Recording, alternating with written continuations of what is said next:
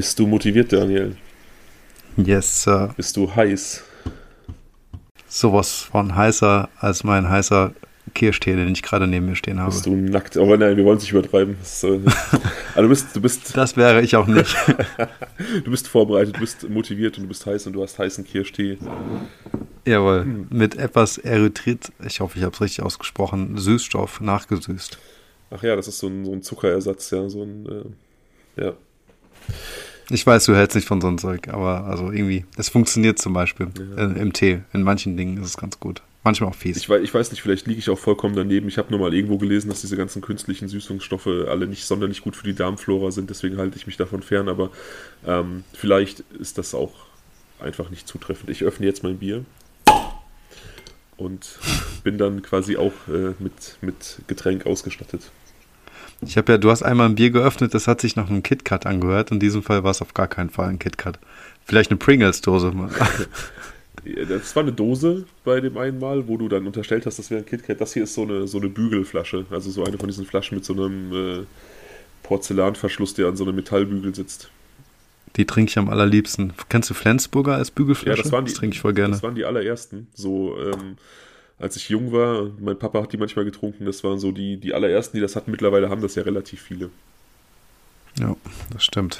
Auf jeden Fall eine sehr gute Wahl. Das hier ist ein Allgäuer Büble. Hm. Das ist aktuell mein Lieblingsbier eigentlich. Ähm, deswegen Prost mit deinem Kirschtee. Ich sag mal, Grüezi nach Allgäu, auch wenn es nicht Allgäuer Platt ist. ähm, ja, Prost. Ja. Ähm, ich finde aber ganz kurz noch, ähm, wenn man so, als du weißt ja, manche Getränke schmecken einfach in gewissen Behältnissen am besten. Ja. Wie zum Beispiel, ähm, oh, ich will mich jetzt, da bin ich so ein bisschen hin und her gerissen, aber ich finde so eine eiskalte Coke zum Beispiel aus einer Glasflasche ist fast noch geiler als aus einer Dose. Aber so auf jeden Fall nicht in einem ausgeschütteten Glas, würde ich jetzt mal sagen. Und bei Pilz bin ich definitiv einer von diesen Flaschen, äh, also ein Fan von diesen Flaschen, die du gerade auch hast. Ja, ich mag Bier auch lieber aus der Flasche, aber das ist ähm, ja auch so ein bisschen eine Geschmackssache. So, manche finden es stillos, sie nehmen lieber das Glas. Ich bevorzuge immer schon die Flasche. Schön, dass du wieder gesund bist, auf jeden Fall. Es ist gut, deine Stimme zu hören. Letztes Mal war die ja etwas belegt und deswegen äh, warst du stimmlich nicht in der Lage zu der zur Folge in der Woche davor hat mein Job uns einen Strich durch die Rechnung gemacht mit den, mit den Aufnahmen, aber jetzt sind wir endlich wieder da. Ja, sehr cool. Ja. Ich freue mich auf jeden Fall. Für die Leute, die jetzt vielleicht zum ersten Mal uns heute lauschen, die hier irgendwie neu reinschalten, äh, das ist Blutspuren, ein True Crime Podcast zweier alter Freunde. Ähm, ich bin Fabian. Ich wähle die Fälle aus und erzähle sie primär dem anderen äh, charmanten Menschen, der hier mit mir äh, sitzt, Daniel, der bis zum Anfang unseres Podcasts mit True Crime noch gar nicht so viel am Hut hatte, aber langsam immer tiefer reinkommt in die Materie. Und ja, wir versuchen so grob alle zwei Wochen mal eine Folge zu veröffentlichen. Wir machen das nebenbei, wir sind relativ eingespannt nebenbei. Ähm, manchmal klappt es wöchentlich, manchmal dauert es drei Wochen. Das ist, äh, es gibt da keine so festen Zeiten, aber das hier so als grobes Zeitfenster wisst, in der Regel so alle 14 Tage und wenn wir es schneller schaffen, dann sind wir auch schneller dabei. Ja, also wenn es nach uns ginge, würden wir am liebsten äh, täglich wahrscheinlich irgendwas veröffentlichen. Täglich, ja. Ähm, ja, weil wir echt Bock haben. Also wir schreiben auf jeden Fall täglich und, und unterhalten uns täglich äh, über unseren Podcast, über unsere Pläne, die wir noch haben, über ähm, die Feedbacks der Hörer und alles Mögliche. Und äh, also das Thema ist jeden Tag präsent auf jeden Fall. Nur halt das Recorden, das klappt halt natürlich, kann man sich ja vorstellen, äh, nicht so häufig, wie man gerne würde. Und ich glaube auch, wo, wie, wie wir eigentlich auch könnten. Also sagen wir mal zumindest du, ne? Du bist ja so der, äh, der Content-Lieferant, wenn du willst. Ich habe hier den, den Low Job bei der Sache. Und ähm, ich glaube, du könntest auch in einer viel höheren Frequenz ähm, Themen auf den Tisch legen. Ne? Ja, könnte ich. Also ich habe ja schon mal irgendwie angesprochen, ich habe so, keine Ahnung, ich glaube mittlerweile sind so 550 Fälle auf der Liste, die ich gerne machen möchte und ähm, ja, ich könnte auf jeden Fall täglich liefern. Ja, und ähm, dann gäbe es ja nur ein, uns ja nur eineinhalb Jahre, ne? Ungefähr. ja, dann deswegen, deswegen, lieber ein bisschen seltener und dafür länger. Dann strecken wir das lieber. Aber ähm, du hast angesprochen, es gibt vielleicht auch noch irgendwelche anderen Pläne. Wir versuchen so ein bisschen weiterzudenken. Willst du was dazu sagen oder soll ich das ähm, erzählen? Nee, mach du mal. Ja, und zwar haben Daniel und ich uns gedacht, ähm, dass wir ergänzend zu dem Podcast, der ja auf den gängigen Streaming-Plattformen läuft und äh, eigentlich, so wie ich das sehe, bevorzugt auf Spotify gehört wird, ähm, würden wir gerne anfangen, YouTube zu bespielen, um euch ähm, künftig da auch Bildmaterial liefern zu können, also so ein bisschen Videomaterial, um das so ein bisschen zweigleisig aufzuziehen. Und ähm, ja, Daniel hat so einen kleinen Teaser gebastelt, den er mir geschickt hat und ich fand den übertrieben geil. Ich habe äh, schon mal so ein, zwei Skripte geschrieben für erste Fälle. Ähm, musste so ein bisschen auswählen, was ist vielleicht nicht unbedingt so Podcast-Stoff, weil es eher kurze, knackige Sachen sind, wo es sich nicht so lohnt, in so einer Stunde Folge drüber zu sprechen. Ähm, und ja, die werden wir dann so nach und nach in Videoform umsetzen. Das ist für mich ein bisschen ungewohnt. Ähm, ich freestyle hier ja total. Ich habe keine, keine Unterlagen vor mir, keine Notizen. Ähm, wir erzählen einfach drauf los und das meiste ergibt sich so im Gespräch. Und ähm, für mich war es echt eine Herausforderung, dann so komprimiert für so ein 15-minütiges Video wirklich ein Skript zu schreiben, ähm, was ich dann auch noch alleine einspreche, ohne diese Gesprächsdynamik. Aber ähm, ich habe das so ein bisschen überwunden. Ich glaube, ich bin da jetzt ganz gut drin und ich hoffe, dass wir irgendwie so Mitte, Ende Juni damit an den Start gehen können. Ja, das, äh, also äh, ich hoffe auch, dass es äh, Anklang finden wird und ähm, persönlich bin ich ja komplett äh, überzeugt von der Idee. Wir haben uns schon oft darüber ausgetauscht. Also ich bin halt ähm, ein sehr großer Fan von Bewegtbild und ähm, glaube halt, dass wir auf diese Weise ähm, ja, einen gewissen Mehrwert generieren können für ähm, euch da draußen, aber natürlich auch für uns, weil ähm, wir äh, einfach Spaß daran haben, einfach coolen Content zu, ähm, zu kreieren und deswegen ähm, der Meinung sind, dass das einfach, ein, ja, einfach nett anzusehen ist und ähm, hier und da auf jeden Fall auch eine gewisse Ergänzung darstellen kann, aber lasst euch mal überraschen. Also ähm, wollen wir nicht zu viel verraten. Ähm, ja, aber ich persönlich würde mich auf jeden Fall auch sehr darüber freuen, mal vorab ein Feedback von euch zu erhalten, was ihr so da, dazu meint, ob ihr euch darauf freut, ob ähm, ihr überhaupt gar keine Videos guckt und vielleicht nur in diesem Audiobereich unterwegs seid, kann ich mir auf jeden Fall auch sehr gut vorstellen. Ähm, wahrscheinlich gibt es da vielseitige Interessen und ähm, genau, also da freue ich mich auf jeden Fall mal zu hören, was ihr so meint und äh, wie ihr die, die Idee findet.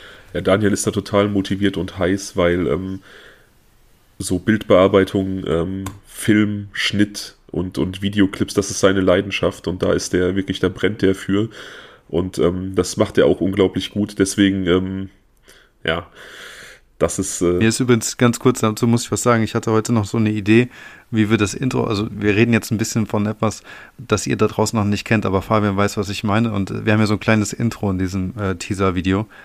Und ähm, das wird da will ich noch so einen kleinen Lacher reinkriegen.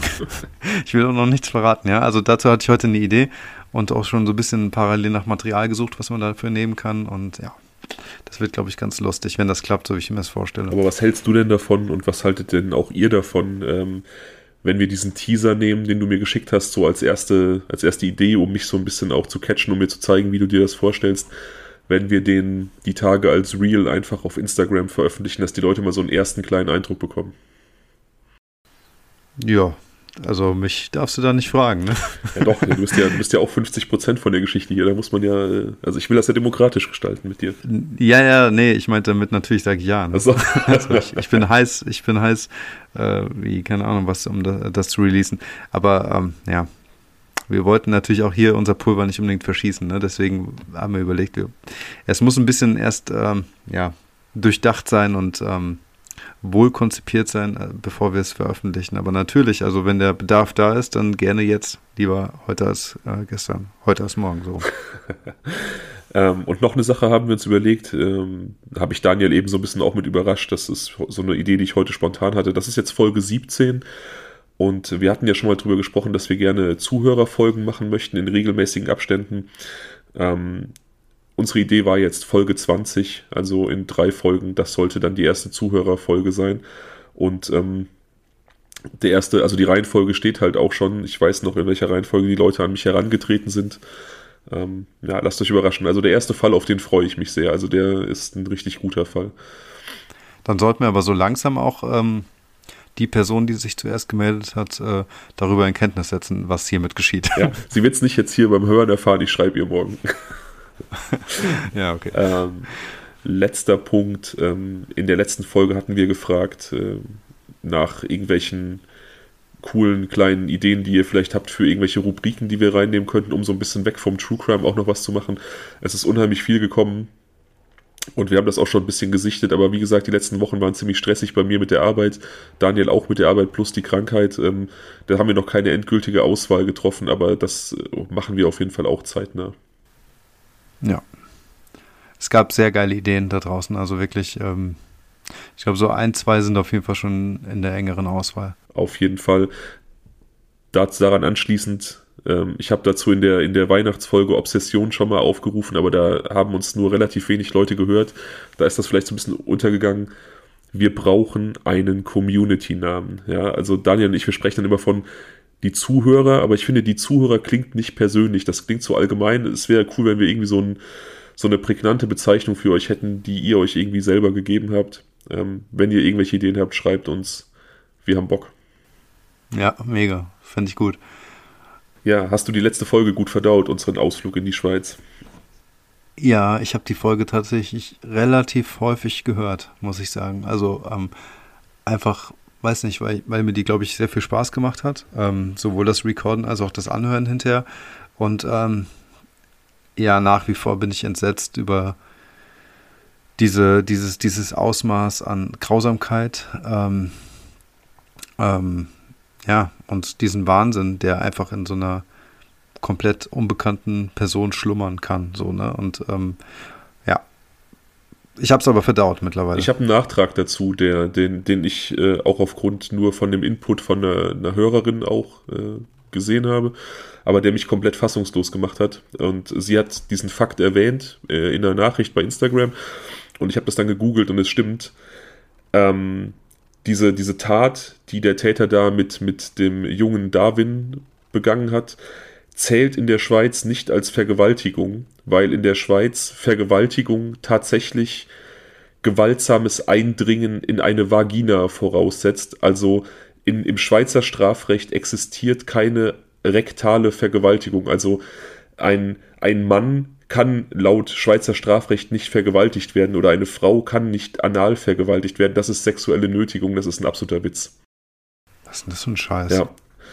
Und ähm, ich finde es ich find's richtig krass. Also wie gesagt, ähm, Frauen, denen das dann passiert, die da ähm, rektal vergewaltigt werden oder auch Männer, ich finde es auch fast schon irgendwo in dem Zusammenhang fast schon so ein bisschen in Anführungsstrichen sexistisch, weil es ja bedeutet, Männer können nicht vergewaltigt werden. Also dieser Junge, der da gestorben ist und der da dieses Martyrium über sich ergehen lassen musste, ist nach Schweizer Strafrecht einfach nur sexuell genötigt worden. Also es gilt, es ist, also nur damit ich es verstehe, es ist eine sexuelle Nötigung ja. nach Schweizer Strafrecht, aber mehr nicht. Richtig.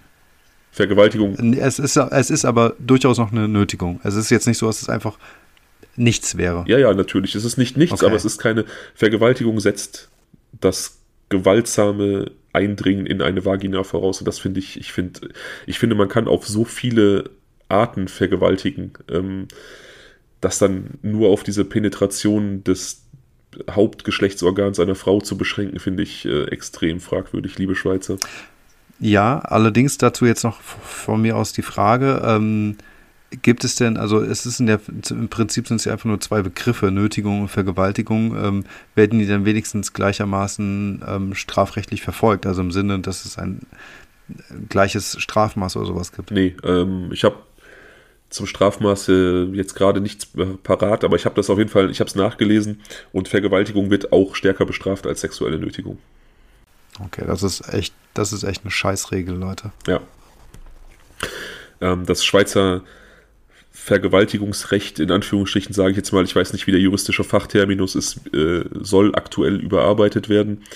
Im Hinblick auf diese Geschichte, die auch in Deutschland vor einigen Jahren mal irgendwie aufkam. Ähm, Nein heißt Nein, also nur Ja heißt Ja, also Sex setzt Konsens voraus, alles, was nicht äh, in, in gegenseitigem Einvernehmen geschieht, ist Vergewaltigung. Also auch wenn das, was man früher so ja vielleicht als Nötigung gesehen hätte, also du weißt, was ich meine, kein direkter, keine direkte Gegenwehr des, des, des anderen, sondern ähm, einfach eine bewusste Grenzüberschreitung, aber keine, nicht ein Brechen von irgendeiner Gegenwehr. Und ähm, im Zuge dessen, wenn das da in der Schweiz so geändert wird, dieses äh, nur Ja heißt Ja, dann könnte man vielleicht auch mal darüber nachdenken, äh, dass Vergewaltigung nicht nur das gewaltsame Eindringen in eine Vagina äh, sein könnte. Aber gut. Das, ja. das nur als Nachtrag zur letzten Folge, weil ich wirklich fassungslos war, als ich es gelesen habe. Ja, das zu Recht. Also ja gut, also ich meine, für den Jungen macht das natürlich keinen Unterschied mehr, ähm, weil er ja leider auch umgebracht wurde. Aber nichtsdestotrotz ist das eigentlich ein Skandal. Ja, absolut. Ähm, skandalöse Gesetze, aber wir schweifen jetzt wahrscheinlich wieder ab. Ich weiß nicht, hast du es die letzte Zeit mitbekommen, ähm, was da in Amerika passiert hinsichtlich Abtreibung? Ne. Ähm, Hab ich nicht verfolgt. Trump hat während seiner Amtszeit verschiedene Gerichte mit, mit super konservativen Richtern besetzt.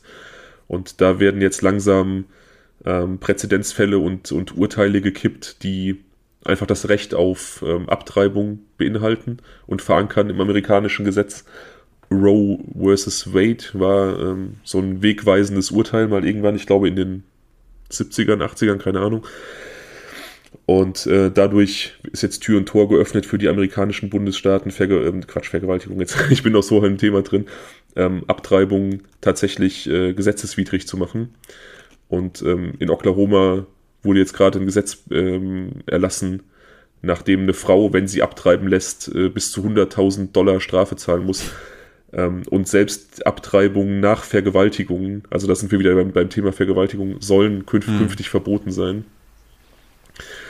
Alter. Und ich, ich muss ganz ehrlich sagen, ähm, ich, ich, äh, ich bin einfach kein, kein Freund davon, solche Eingriffe zu starten in, in die Entscheidung von Menschen. Ja, also ähm, ich kann, mir, ich kann mir einige Gründe vorstellen, gegen Abtreibung zu sein, aber ich kann mir auch eine ganze Palette von Gründen vorstellen, aus denen eine Frau vielleicht in bestimmten Situationen oder in bestimmten Konstellationen kein Kind haben möchte. Und das sollte dann auch einfach ihr scheiß Recht sein, das zu entscheiden. Ja, du musst es halt, du hast es ja gerade schon gesagt, ein Beispiel mit der Vergewaltigung ist ja schon mal einfach das naheliegendste. Aber allein die Tatsache, wenn es, ja, keine Ahnung, ein junges Mädel ist, vielleicht noch nicht mal volljährig und für sich einfach sagt, hey, ähm, ich schaffe das nicht alleine. Ne? Ähm, das ist ja im Sinne des Kindes dann eventuell auch. Da muss man ja einfach auch so sagen, ne? wenn ähm, wenn man von vornherein weiß, dass man der ganzen Situation nicht her ist und einfach nicht gerecht werden kann und vielleicht auch nicht die Möglichkeiten, den Intellekt oder die Weitsicht hat, zu wissen, wo man sich noch informieren und wo man sich Hilfe holen kann, dann ist das zumindest ein legitimer äh, Gedanke, wie ich finde.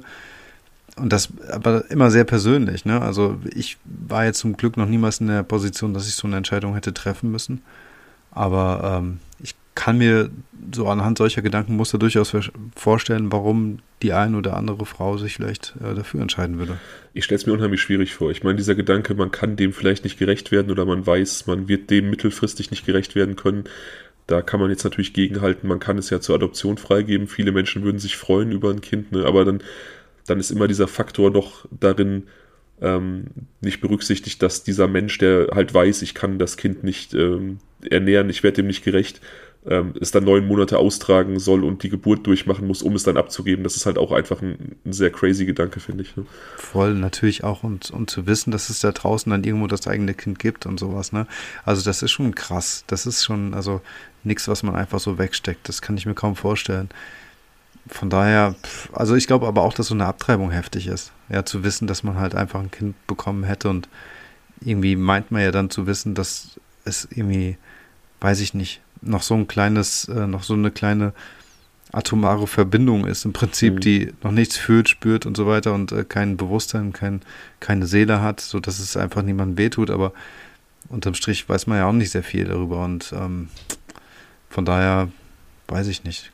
Denke ich, kann ich mir zumindest gut vorstellen, dass es auch etwas ist, das einen dann sein Leben lang be begleitet. Ich, ich glaube das auch. Ich glaube, es gibt auch sehr viele, sehr viele Frauen, die aus verschiedensten Gründen abgetrieben haben und das dann wirklich bereuen, weil ihnen dann irgendwann ähm, sehr so ein schlechtes Gewissen gekommen ist, dass sie gemerkt haben, dass sie vielleicht da ein Leben vernichtet haben. Das ist ja auch die Frage, wann beginnt Leben. Aber wie, wie gesagt, wir wollen jetzt hier. Das, das meinte ich jetzt ja, damit, ne? Also ja, wann beginnt Leben und, und äh, über welche Individuen spricht man da, ne? Also ich finde, das ist ja immer so der Punkt, so ähm, zu sagen, ja, man unterbindet dann an einer frühen Stelle der, ähm, weiß nicht, der, der, der, der, der Entstehung eines Lebens äh, vielleicht halt ähm, den Prozess, so dass halt es nicht weitergehen kann, aber es schadet niemandem, das ist halt die eine Möglichkeit zu sagen, aber auf der anderen Seite weiß man halt auch nicht, welchen kostbaren Schatz man damit verliert, weißt du, welches Individuum da, dadurch eben nicht auf diese Welt kommt und also das sind ja schon tiefgehende Fragen in vielerlei Richtungen. Und also ich bin wirklich auch froh, dass ich so eine Entscheidung nicht treffen muss. Ja, also laut dieser neuen US-Gesetzgebung ähm, soll dann quasi Leben ab der Befruchtung beginnen. Laut deren neuer Definition. Also wirklich sofort, ja. Also quasi sobald das ähm, Spermium die Eizelle befruchtet. Und das begründen die wie? ja, dass da halt die Saat für Leben gelegt ist. Das ist halt aus diesem evangelikal-christlichen Bereich, der ja in Amerika. Also religiös, bitte, hm. okay. Hm. Der ja in Amerika sehr, ähm, ja, mittlerweile relativ tonangebend ist. Also unter Trump sind die ja so in, in verschiedene Positionen vorgerückt und es, das sind ja, ist ja ein sehr konservativer Zweig des Christentums.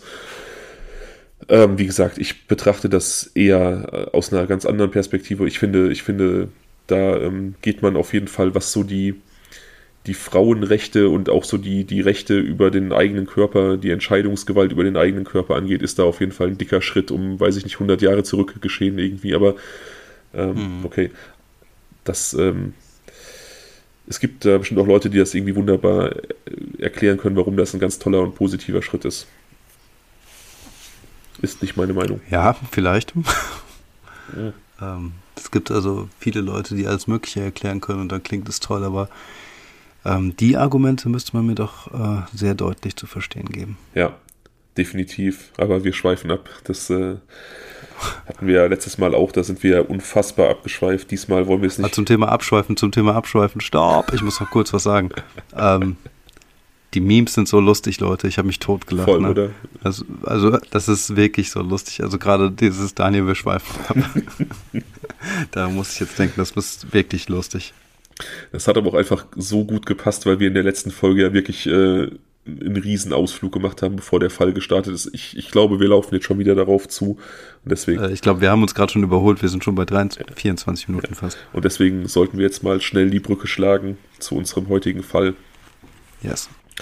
Ähm, der uns tatsächlich auch wieder in die französischen Alpen führt, wo wir also in unserer allerersten Folge waren, ähm, dem Mord an der Familie Flaktiv. Oh mon Dieu. Wir sind in Chevalin, das ist ziemlich in der Nähe. Also es ist wirklich in, in ja, ich glaube, es sind so 40 Kilometer zum ersten Tatort. Okay, cool. Und wir sind im Jahr 2012. September 2012, der Sommer geht langsam zu Ende. Und ähm, ich weiß nicht, bist du mal in diesen französischen Voralpen gewesen? Hast du das mal? Nee. nee. Das ist wirklich eine der schönsten Orte Europas, die ich jemals gesehen habe. Also ähm, ich bin das erste Mal 2010 nach einem Campingurlaub in Südfrankreich äh, sind wir dann äh, über diese Strecke nach Hause nach Deutschland zurückgefahren. Von, von Cannes an der, an der, äh, am Mittelmeer über Grasse, das ist diese Parfümstadt, in der auch das äh, teilweise das Buch Das Parfüm spielt, von Patrick Süßkind, was du wahrscheinlich gelesen oder davon gehört. Ähm, ich habe den Film gesehen. Ach ja, ja, ich glaube, der wurde da auch teilweise gedreht. Das ist ja diese Stadt, die, die so unheimlich nach ähm, Lavendel und verschiedenen anderen Pflanzen riecht, die man in Parfüm packen kann. Hm. Und sobald man Gras hinter sich gelassen hat, im Prinzip bis Grenoble, das ist so eine Fahrzeit von ungefähr vier Stunden, fährt man auf serpentinigen Strecken äh, durch dieses Alpenpanorama und ähm, es ist einfach traumhaft schön, wirklich traumhaft schön. Ich glaube es dir. Es, es, es, steht auch schon seit längerer Zeit auf meiner To-Do-Liste, also generell Frankreich ähm, zu erkunden. Ja, auf jeden Fall macht diese Familie, die heute im Zentrum steht, die Familie Al-Hili, eine Familie ähm, irakischstämmiger Briten, zum dritten Mal bereits Urlaub in diesem Gebiet. Die, die kennen das sehr gut, die sind ähnlich verliebt wie ich. Und ähm, sie besuchen auch zum dritten Mal den gleichen Campingplatz machen einen kleinen, okay. machen einen kleinen Familienurlaub. Die Al-Hilis, das sind Saad Al-Hili, ein 50-jähriger Ingenieur aus London, seine 47-jährige Frau Iqbal, äh, Suhaila, die 74-jährige Mutter der, ähm, der Frau, also die Schwiegermutter von Saad, und die beiden Töchter Sina und Zeynep, die sind vier und sieben.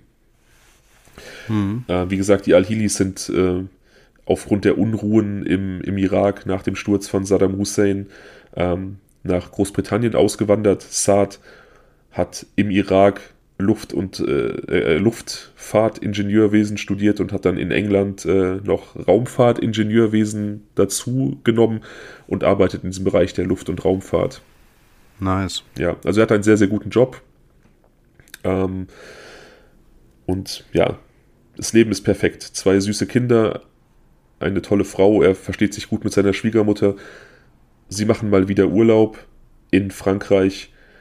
Ähm, September 2012. Also der Sommer neigt sich dem Ende entgegen und die Al-Hilis wollen dem Londoner Trubel noch ein bisschen entfliehen und in diesem Bergpanorama ein bisschen zur Ruhe kommen. Mhm, okay. Sie haben keine, keine so festen äh, Tagespläne, also so ein bisschen wie das Ehepaar Langendonk aus unserer Eisenherz-Folge. Die lassen sich einfach so ein bisschen treiben. Die ähm, besuchen verschiedene, verschiedene Orte, lassen es sich einfach gut gehen. Wir blenden kurz über zu einem anderen äh, Beteiligten an diesem Fall. Der britische Ex-Soldat William Brett Martin ist ein ehemaliger Soldat der Luftwaffe, der sich nach seinem Ruhestand in eben dieser Gegend zur Ruhe gesetzt hat. Auch er genießt offensichtlich die Schönheit und die Ruhe dieses Alpenpanoramas. Und ähm, auch wenn er nicht mehr aktiv ist im, äh, im Militär, ist ihm doch sehr daran gelegen, sich körperlich fit zu halten. Er hat das so mitgenommen aus seiner Armeezeit, ähm, marschiert sehr viel, fährt sehr viel Fahrrad, er möchte einfach in Form bleiben. Hm. Am 5.9.2012, einem äh, als sehr, sehr angenehm beschriebenen Spätsommertag, macht er also, also William Brett Martin, einen Fahrradausflug in der Gegend um Chevalin in der Nähe des äh, Lac d'Ancy. Das ist ein, ein wunderschöner See, der dort in der Nähe ist. Ähm, er quält sich diese Serpentinen hoch. Er ist halt nicht mehr der Jüngste, aber er, er tut sein Bestes. Äh, da überholt ihn ein äh, BMW mit äh, britischem Kennzeichen. Das nimmt er wahr, ein, weil er so ein bisschen geschnitten wird. Er ist auch so ein bisschen äh, erzürnt quasi. Ja. Äh, kurz darauf überholt ihn ein anderer Radfahrer, offensichtlich ein etwas jüngerer, etwas fitterer Mann. Ähm, den nimmt er allerdings auch nur so aus dem Augenwinkel wahr. Er fährt dann weiter über diese Serpentinen durch ein kleines waldiges Stück und auf einem äh, Wanderparkplatz, den er vor sich sieht, sieht er diesen BMW, der ihn kurz davor überholt hat, der parkt dort. Und irgendwie ist das komisch, er sieht keine Menschen, aber vor dem Wagen scheint jemand zu liegen. Also auf diesem Parkplatz parallel zum Auto scheint ein Mensch zu liegen. Okay. Äh, Brad William Martin nähert sich der Szenerie, und er sieht, dass dort dieser Radfahrer liegt, der ihn auch überholt hat nach diesem BMW. Ähm, in dem Auto scheinen Menschen zu sitzen, aber niemand rührt sich und er sieht, dass auf dem Parkplatz noch eine zweite Person liegt. Er nähert sich, er will nachsehen, was los ist und entdeckt sehr schnell, dass der Radfahrer offensichtlich durch einen Kopfschuss ums Leben gekommen ist. Also er blutet, er ist offensichtlich tot und er ist ein erfahrener Soldat. Er erkennt, dass da nichts mehr zu machen ist. Ja. Auch auf dem Parkplatz liegt ein kleines Mädchen, das auch aus verschiedenen Wunden blutet. Auch schon tot ist, oder? Dazu komme ich nachher. Ja. Und im Auto sitzen ein Mann auf dem Fahrersitz, eine Frau auf dem Beifahrersitz und eine ältere Dame auf der Rückbank, die offensichtlich alle durch Kopfschüsse getötet sind. Also Saad und seine Familie. Saad und seine Familie, also Iqbal und Suhaila, die Mutter. Mhm. Ähm, die äh, Identität des Fahrradfahrers ist noch nicht äh, bekannt. William Brett Martin ruft jetzt natürlich die örtliche Polizei an. Ähm, die kommen und sichern den Tatort. Du hast so ein Drohnenfoto davon, das ist aus der Luft aufgenommen.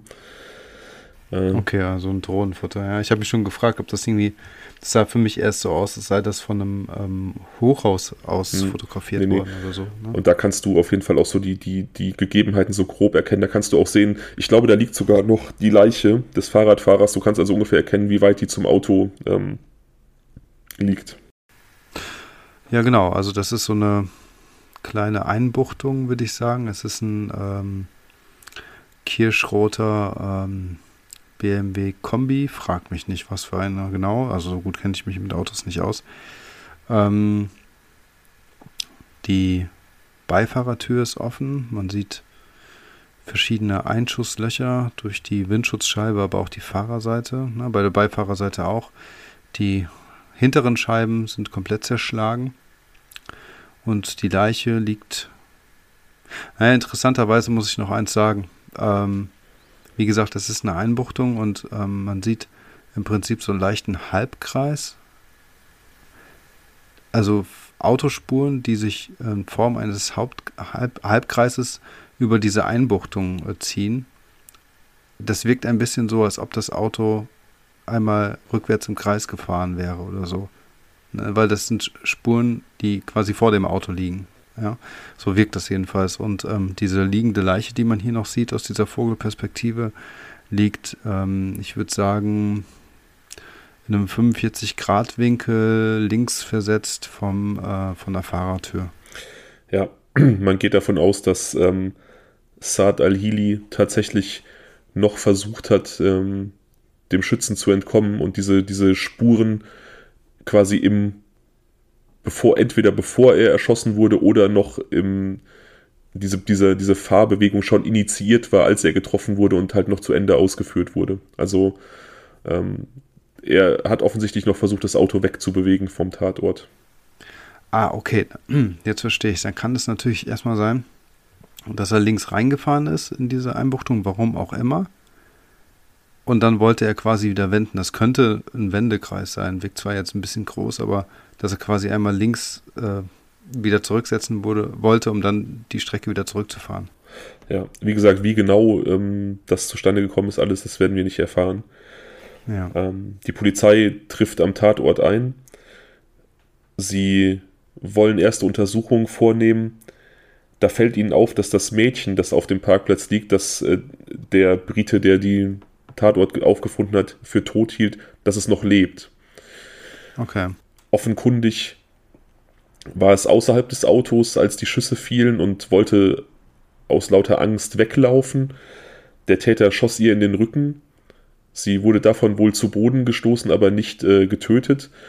Und ähm, der Täter nutzte dann offensichtlich den Griff seiner Pistole, um dem Kind den Schädel einzuschlagen, um seine Tat zu vollenden. Ob er keine Munition mehr hatte oder ob er ähm, Munition sparen wollte, das wird man nicht erfahren, aber er hat ähm, in dieser Tötungsabsicht offensichtlich versagt. Das Kind, die siebenjährige Zeynep, hat diese Tat überlebt. Oh Gott, also mit einer Kugel im Rücken und einem eingeschlagenen Schädel. Ja, absolut furchtbar. Und ja, siebenjähriges Kind, da muss man auch erstmal so, so eine Gewalttat durchziehen, finde ich. Also das ist nochmal, äh, ich habe noch niemanden erschossen äh, oder niemandem den Schädel eingeschlagen, aber in, in meiner Vorstellung macht das durchaus einen Unterschied, ob das ein Kind ist oder ein erwachsener Mensch, den man da vor sich hat. In meiner auch. Die Polizei untersucht den Tatort, das Kind wird abtransportiert, äh, es werden Fotos gemacht, es werden äh, Spuren gesichert. Und erst nach acht Stunden, also als man das Auto abtransportieren will, beziehungsweise die Leichen aus dem Auto entfernen will, fällt den Ermittlern auf, dass sich die vierjährige Sina auf dem, unter dem Rücksitz, im Fußraum vor den Rücksitzen unter den Beinen ihrer Großmutter versteckt hat. Also sie hat die Tat überlebt, sie hat sich die ganze Zeit da versteckt vor lauter Panik. Acht Stunden lang. Ach du Scheiße, ein ja. vierjähriges Kind. Das muss auch ein absolutes Trauma sein, da quasi mit den toten Eltern und der toten Großmutter zusammen so lange im Auto sich zu verstecken. Ja, und auch zu verstehen, dass es jetzt ernst ist, ne? Also, weißt du, ja. ein vierjähriges Kind. Das finde ich ganz interessant, als ob es da irgendwie so ein ähm, tiefen psychologischen Umschalthebel geben würde, der betätigt wird, äh, sodass der Mensch dann, keine Ahnung, aufgrund seiner Instinkte sofort weiß, dass jetzt ein Ernstfall herrscht oder so. Ich kann mir das vorstellen. Vier Jahre alt. Ja, aber ich, ja, also. ich kann mir das vorstellen. Also das, das ist ja, das, es gibt ja bestimmte, bestimmte, ja, wie du sagst, Instinkte, bestimmte Überlebensstrategien, die irgendwie in uns verankert sind. Ähm, aus, aus Urzeiten noch, wo man wirklich noch äh, jeden Tag quasi ums Überleben kämpfen musste. Und ich kann mir vorstellen, dass es da auch wirklich sowas gibt, dass auch ein vierjähriges Kind dann erkennt, okay, das ist jetzt hier gerade wirklich eine bedrohliche Situation. Hm. Ja. Der tote Radfahrer wird als der 45-jährige Sylvain Mollier identifiziert, ein Mann aus der Gegend, der täglich dort mit dem Fahrrad fuhr. Also auch jemand, der offensichtlich sehr an Sport interessiert, weil das ist eine Gegend, die bietet sich einfach unheimlich an für Radsport, weil, wie gesagt, äh, gebirgig, Serpentin, also im Prinzip so das, was man bei der Tour de France sieht, wenn man da zuguckt, ähm, das kann man da quasi das ganze Jahr über, über haben. Hm. Die Polizei durchleuchtet also jetzt diese, diesen, diese Tat oder versucht diese Tat zu durchleuchten und sie wissen nicht so richtig, was ist hier passiert. Wer ist überhaupt ähm, das primäre Opfer? Das sind ja irgendwie Konstellationen, die, die keine Berührungspunkte miteinander haben. Äh, Sylvain Moyer war nicht bekannt mit den Al-Hilis, es gibt da keine Überschneidungen. Ähm, man hat Handys ausgewertet, Telefondaten, die hatten niemals Kontakt miteinander. Und die Polizei steht vor der Frage, war die Familie das Ziel und war Sylvain Moyer vielleicht ein Zeuge, der einfach mit beseitigt wurde? Oder galt der Anschlag ihm und die Al-Hilis gerieten so ein bisschen ins äh, Kreuzfeuer? Das ist. Äh, also, oder es ist komplett random, ja. Also, da, dass da jemand einfach gewartet hat, wer als nächstes kommt. Die haben vielleicht einfach zufällig gleich, zum gleichen Zeitpunkt äh, Pause gemacht. Ja, davon äh, geht die Polizei erstmal nicht aus. Und zwar halten sie die Morde dafür für zu professionell verübt. Ähm, wer, okay. wer, auch immer die Tat begangen hat, hat äh, die Opfer jeweils mit zwei gezielten Schüssen in den Kopf aus einiger Entfernung hingerichtet. Also jedes Opfer hatte zwei Kopfschüsse und das war, da wurde offensichtlich sehr, sehr zielgenau geschossen. Also man geht davon aus, dass wer auch immer das war, man kann anhand der Spurenlage sehen, dass es ein Täter gewesen sein muss. Und wer auch immer das war, muss ein guter Schütze gewesen sein, um so präzise diese Schüsse zu setzen. Und, ähm, Aber unser ähm, William Brett Martin könnte es nicht gewesen sein. Ich meine, er hat ja die militärische Erfahrung. Ja, aber er hat erstmal natürlich überhaupt keinen Grund. Er ist einfach nur äh, jemand, der da vorbeigekommen ist. Und er war Pilot bei der Luftwaffe, also er hat militärische Erfahrung, aber nicht unbedingt jetzt diese nötigen äh, Skills, um, um so etwas durchzuziehen.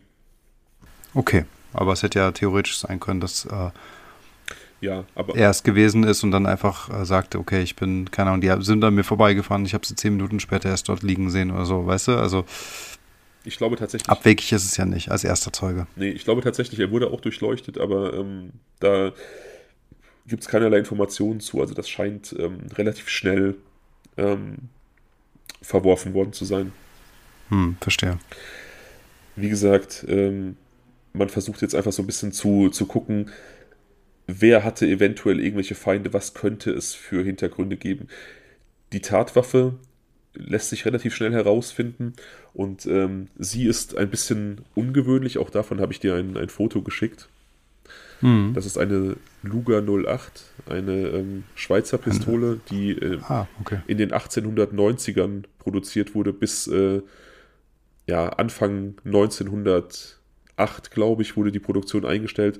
Die war damals sehr verbreitet. Die wurde im Deutschen Reich als ähm, Polizei- und Armeepistole benutzt.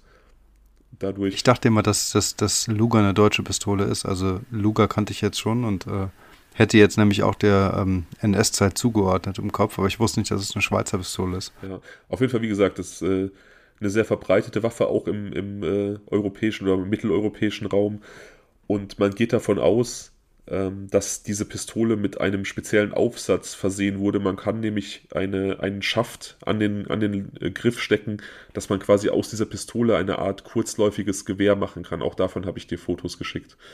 Hm. Also so wird das Setup ungefähr ausgesehen haben. Ähm, Nochmal ganz kurz die Fotos für die Leute, die das jetzt hier vielleicht zu abstrakt finden. Das ist ja auch ähm, vielleicht eine abstrakte Beschreibung. Ein Ansteckschaft, der aus einer Pistole ein kurzläufiges Gewehr macht. Die Fotos landen auf Instagram auf unserer Seite Blutspuren-Podcast. Ähm, da könnt ihr das dann auch besser nachvollziehen. Das sind dieselben Fotos, die ich Daniel schicke, damit das für ihn so ein bisschen äh, plastisch wird. Die könnt ihr euch dann auch ansehen. Aber diese beiden Bilder ähm, der Lugas oder der Luga, das sind aber jetzt nur Beispielbilder, ja? Das sind nicht die Tatwaffenbilder. Nein, nein, das sind nur Beispielbilder. Okay. Die Tatwaffe wurde nicht gefunden. Aber man weiß es, so. man weiß, es ist diese Waffe äh, relativ ungewöhnlich. Also die benutzt 2012 eigentlich kein professioneller Mörder mehr. Das ist dann wieder so ein bisschen komisch. Man geht von einem Profi aus, aber man würde eigentlich denken, dass ein Profi vielleicht moderneres Equipment benutzt.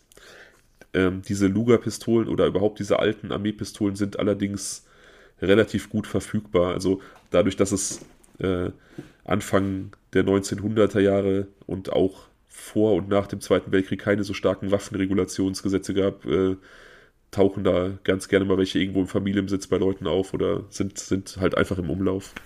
Hm, das kann ich mir vorstellen. Die haben wahrscheinlich auch einen äh, ganz guten Sammlerwert bei so ein paar äh, Militärfreaks. Ja, ich denke auch, auf jeden Fall, je nach, je nach äh, Zustand und Erhaltungsgrad wahrscheinlich auf jeden Fall. Hm. Was mich jetzt auch interessiert ist, ähm, oder besser gesagt, was ich spannend finde, ist, ähm, dass dass du hast ja gesagt, es gab eine gewisse Reichweite ähm, bei dieser Tötung und das auf, Entf auf, Entfernung geschossen wurde. Das macht jetzt natürlich mit diesem Aussatz schon Sinn, weil man sich vorstellen kann, dass, es, dass es eher ähm, einem Gewehr ähnelt. Nichtsdestotrotz, eine alte Waffe, so präzise geschossen auf Entfernung, würde ja darauf hindeuten, dass es ein sehr erfahrener Schütze war. Ja, also man muss dazu sagen, dass die Waffentechnik zu diesem Zeitraum, also die 1890er und die, die frühen 1900er Jahre, schon relativ weit war. Also wenn wir beispielsweise Westernfilme sehen, ähm, die sich dann irgendwo, so weiß ich nicht, 1700, 1800 abspielen und wir sehen da irgendwelche Szenen, wo der, der Held ähm, aus der Hüfte zielgenau fünf Leute erschießt, dann kann man das so ein bisschen ins Reich der Fabel verweisen, weil die Waffen damals zu dieser Zeit auf jeden Fall nicht so genau waren. Hm. Das liegt beispielsweise daran, ich habe dir in Folge 2 erzählt, dass in dem Lauf einer Waffe äh, verschiedene Rillen sind, die, wenn man feuert, sich dann auch deren Spuren sich in, im Projektil einkratzen, anhand deren man Projektile auch Waffen zuordnen kann. Ja, genau. Und diese Rillen dienen der Stabilisierung der Kugel. Und das macht man aber auch schon seit, seit geraumer Zeit. Also so eine Luger ähm, die wird schon sehr, sehr äh, zielgenau gewesen sein. Natürlich ähm, irgendwie eine, eine, heute gängige Pistole, was weiß ich, eine, eine Glock oder eine Heckler Koch oder was weiß ich was, ähm, ist sicherlich natürlich überlegen, auch was die Zielgenauigkeit und die Reichweite angeht, aber wir dürfen jetzt nicht dieses Bild haben, dass ähm, nur weil es eine irgendwie 120 Jahre alte Pistole ist, dass die nicht genau schießen kann. Hm, okay. Ähm, also so auf, weiß ich nicht, äh, auf, in dem Radius, von dem die Polizei hier ausgeht, irgendwie 20, 30 Meter aus diesem Wald, von diesem Waldrand hervor, da ist die absolut genau. Und trotzdem finde ich es krass, ne? Auf 20 bis 30 Meter so genau zu treffen, also auch mit einer normalen, modernen Pistole. Ja. Ist ja schon eine Entfernung, ne? Und dann jemanden genau im Kopf zu treffen. Ja, doppelt. Also wie gesagt, jeweils zweimal. Doppelt, ja. Das ist, das ist schon, also der Mann muss ein sehr, sehr guter Schütze gewesen sein. Hm. Ähm, man findet erste Ansatzpunkte im Leben der Al-Hilis. Es äh, gibt so ein bisschen Gerüchte, dass Saad al-Hili möglicherweise den Irak verlassen hat, ähm, weil er vom irakischen Geheimdienst gejagt wurde. Auch da kommt dann so ein bisschen seine Tätigkeit ins Spiel. Wie gesagt, Luft- und Raumfahrtingenieur. Ähm, da kommt so ein bisschen die Theorie auf, dass er da vielleicht irgendeinen Verrat begangen hat und der irakische Geheimdienst ähm, daran interessiert sein könnte, ihn tot zu sehen. Mhm. Das ist kein so abwegiges Szenario. Also es gibt immer wieder ähm, Szenarien und Geschichten, wo ähm, Geheimdienste aus dem, aus dem Nahen Osten Überläufer oder, oder ähm, Menschen, die, die einfach dann hier ihr Leben angefangen haben, äh, hinrichten oder irgendwelche politisch Verfolgten. Aber ich weiß nicht, es ist nicht, nicht mehr dazu bekannt. Ich weiß nicht, wie da die Faktenlage war, aufgrund der Tatsache, dass da nicht viel zu bekannt ist. Es einfach nur darüber gesprochen wurde, dass es diesen Verdacht gab, denke ich, dass das eigentlich nur so ein so ein Anfangsverdacht war, aufgrund seiner Herkunft, aufgrund seiner Tätigkeit. Also ich finde, solche groß angelegten internationalen Ge Geheimdienstoperationen ordnet man eigentlich auch eher so größeren Ländern zu. Also ich denke da jetzt an, weiß ich nicht, Israel, USA, Russland. Ja, weißt du, wie ich meine? Also ich würde jetzt nicht denken, dass der Irak dann solche Aktionen bringt. Ich würde es nicht ausschließen. ähm, es gibt ja beispielsweise die, die, die Tötung des äh, Halbbruders von, von Kim Jong-un in Jakarta durch, ähm, durch den nordkoreanischen Geheimdienst. Und Nordkorea ist jetzt ja auch kein Land, das man irgendwie ernst nimmt als, als großes Land, das irgendwie eine Gefahr sein könnte für, für Bürger im Ausland, finde ich. Ähm, hm, also Kim Jong-un ist ja so. Ja, ich nehme den aus anderen Gründen halt, ernst, aber ja. ja. ja. Also deswegen, also das finde ich, kannst du jetzt nicht so ganz vergleichen. Aber ich weiß, was du meinst. Also es ist jetzt nicht vielleicht, ja, also man soll jetzt diesen, äh, wie soll man sagen, den irakischen Geheimdienst damit jetzt auch nicht irgendwie, ähm, weiß ich nicht, ist ja nicht schlecht machen, aber kleiner halten, als er eigentlich ist. Genau. Im letzten Jahrhundert nach dem Umsturz im Iran, nachdem der Schah von Persien Reza Pahlavi flüchten musste und Ayatollah Khomeini die Macht übergriffen hat, gab es beispielsweise auch äh, einige Hinrichtungen äh, von Schah-treuen Iranern im Ausland. Da gibt es einen, einen, relativ bekannten Fall, ich glaube in Österreich, ähm, wo der iranische Geheimdienst da Menschen getötet hat in einer Diskothek. Also es ist nicht, okay. es ist nicht ganz von der Hand zu weisen. Hm. Aber wie gesagt, es wurde nicht, ähm, es wurde nicht weiter erhärtet. Ich gehe also davon aus, dass man da einfach keine Ansatzpunkte gefunden hat. Die weiteren Ansatzpunkte der Polizei drehen sich allerdings um diesen Job, Luft- und Raumfahrtingenieur. Hat er vielleicht Werksspionage betrieben? Ähm, wurde, hat er vielleicht irgendwelche Betriebsgeheimnisse verraten? Sylvain Moyer, der tote Radfahrer, soll auch mit diesem Bereich äh, Berührungspunkte gehabt haben. Also wird so ein bisschen spekuliert, wurden da vielleicht irgendwelche geheimen Daten oder Akten übergeben ähm, im, im Zuge von Werksspionage. Also das fände ich natürlich krass. Äh, so ein Industriespionagefall, der im Prinzip dann durch äh, so einen Auftragmord geklärt wird. Ja. Das sind ja schon Mafia-ähnliche Zustände dann. Das, ist, das finde ich also fast eine waghalsigere Vermutung als die Geschichte mit dem Geheimdienst. Ja, es gibt noch ein paar andere Theorien. Also ich sage, ich schicke voraus, es ist ein Cold Case. Ah, okay, cool. Aber ähm, es gibt noch ein paar andere Theorien, aber ich, ich arbeite jetzt der Wahrscheinlichkeit nach. Also ich äh, erzähle jetzt so die Sachen zuerst, die ich persönlich eher wenig wahrscheinlich finde und komm, okay. komme dann nach und nach zu denen, wo ich glaube, da, da ist was zu finden. Okay, dann bin ich gespannt. Ähm, also Werksspionage, Industriespionage steht im Raum, aber es gibt auch da keine Anhaltspunkte zu finden. Also es ist natürlich eine Möglichkeit, es ist eine super spannende Möglichkeit, aber es gibt offensichtlich nichts, was, was das irgendwie ähm, erhärtet. Ja, ganz kurz vielleicht dazu noch. Ähm, Sylvain Mouillet, was hat er denn beruflich gemacht? Weiß ich nicht. Hm, okay. Ähm, aber es ist bekannt, dass er in diesem Bereich, in dem Saad arbeitete, auch gewisse Verstrickungen hatte. Also dass er da auch ähm, irgendwo aktiv war in so einer, in so einer Ecke. Okay. Ähm, weiteres, ein weiterer Grund, ein weiteres Motiv könnte in der Familie von Saad al-Hili liegen. Die Polizei findet heraus, dass er seit zwei Jahren mit seinem Bruder zerstritten ist. Da geht es um äh, einen Erbschaftsstreit.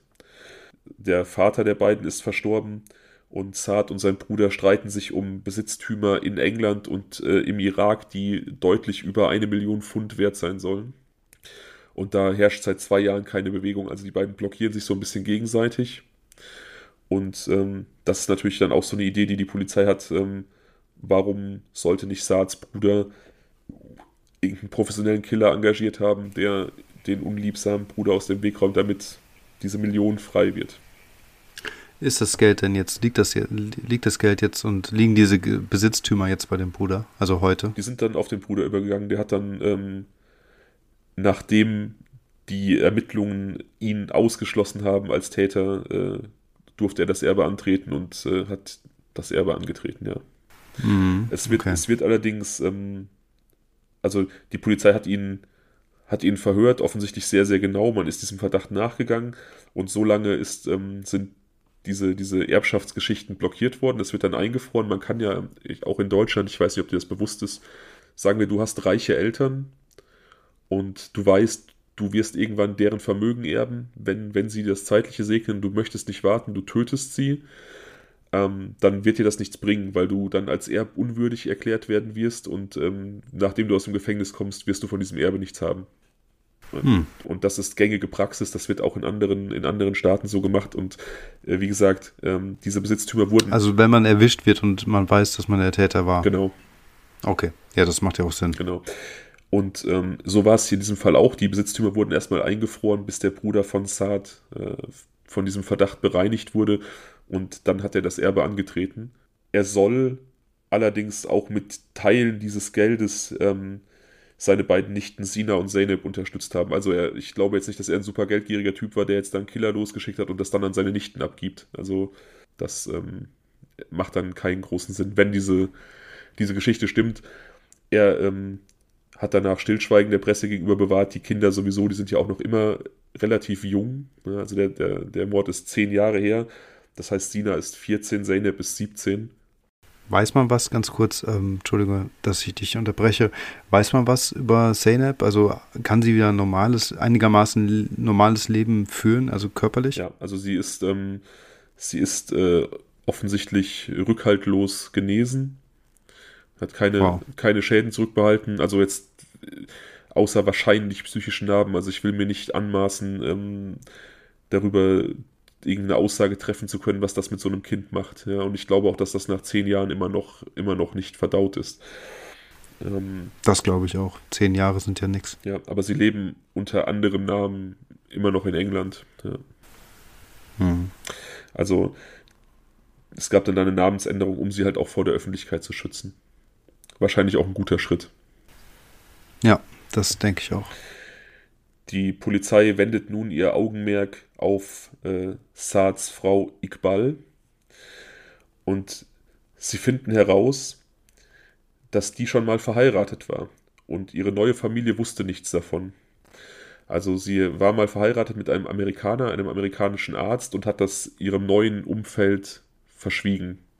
Interessanter Nebenaspekt, ihr Ex-Mann, dieser amerikanische Arzt, starb exakt am gleichen Tag, also auch am 5.9.2012 an einem Herzinfarkt. Echt? Das ist ja krass. Ja.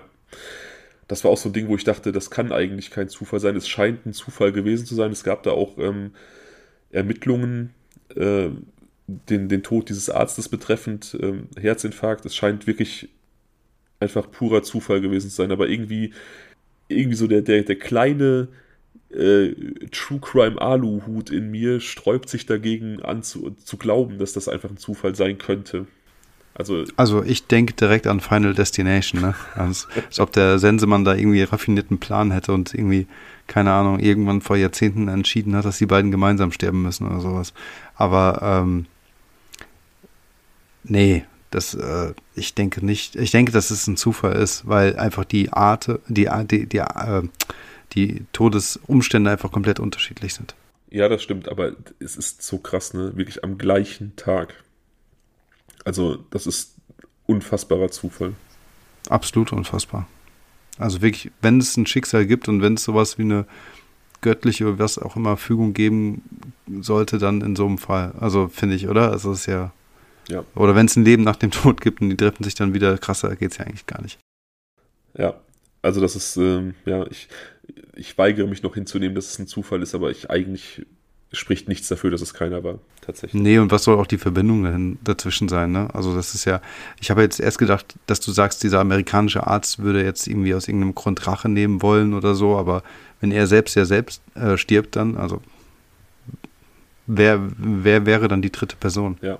die dahinter steckt? Ja. Also beleuchtet die Polizei nun Sylvain Moyer, denn sie denken nun, vielleicht war er das Ziel, und vielleicht waren die Al-Hilis einfach Kollateralschäden. Vielleicht hat der Täter auch einfach die Al-Hilis auch getötet, um so ein bisschen Verwirrung zu stiften. Also man überlegt jetzt, könnte es jemand gewesen sein, der speziell Sylvain Moyer töten wollte, aber es wäre quasi eine Connection zu ihm hergestellt worden, wenn nur Sylvain Moyer gestorben wäre. Also inszeniert er dieses Blutbad, tötet noch drei andere Menschen, verletzt ein Kind schwer, damit man nicht so richtig auseinanderhalten kann, wer das Opfer ist. Aber kann man denn sowas planen? Also weißt du, das ist ja so, Sylvain Mouillet hat ja ganz offensichtlich äh, den Radsport für sich entdeckt und fährt diese Serpentinen tagtäglich entlang oder mehrmals die Woche. Es gibt wahrscheinlich einen festen Fahrplan.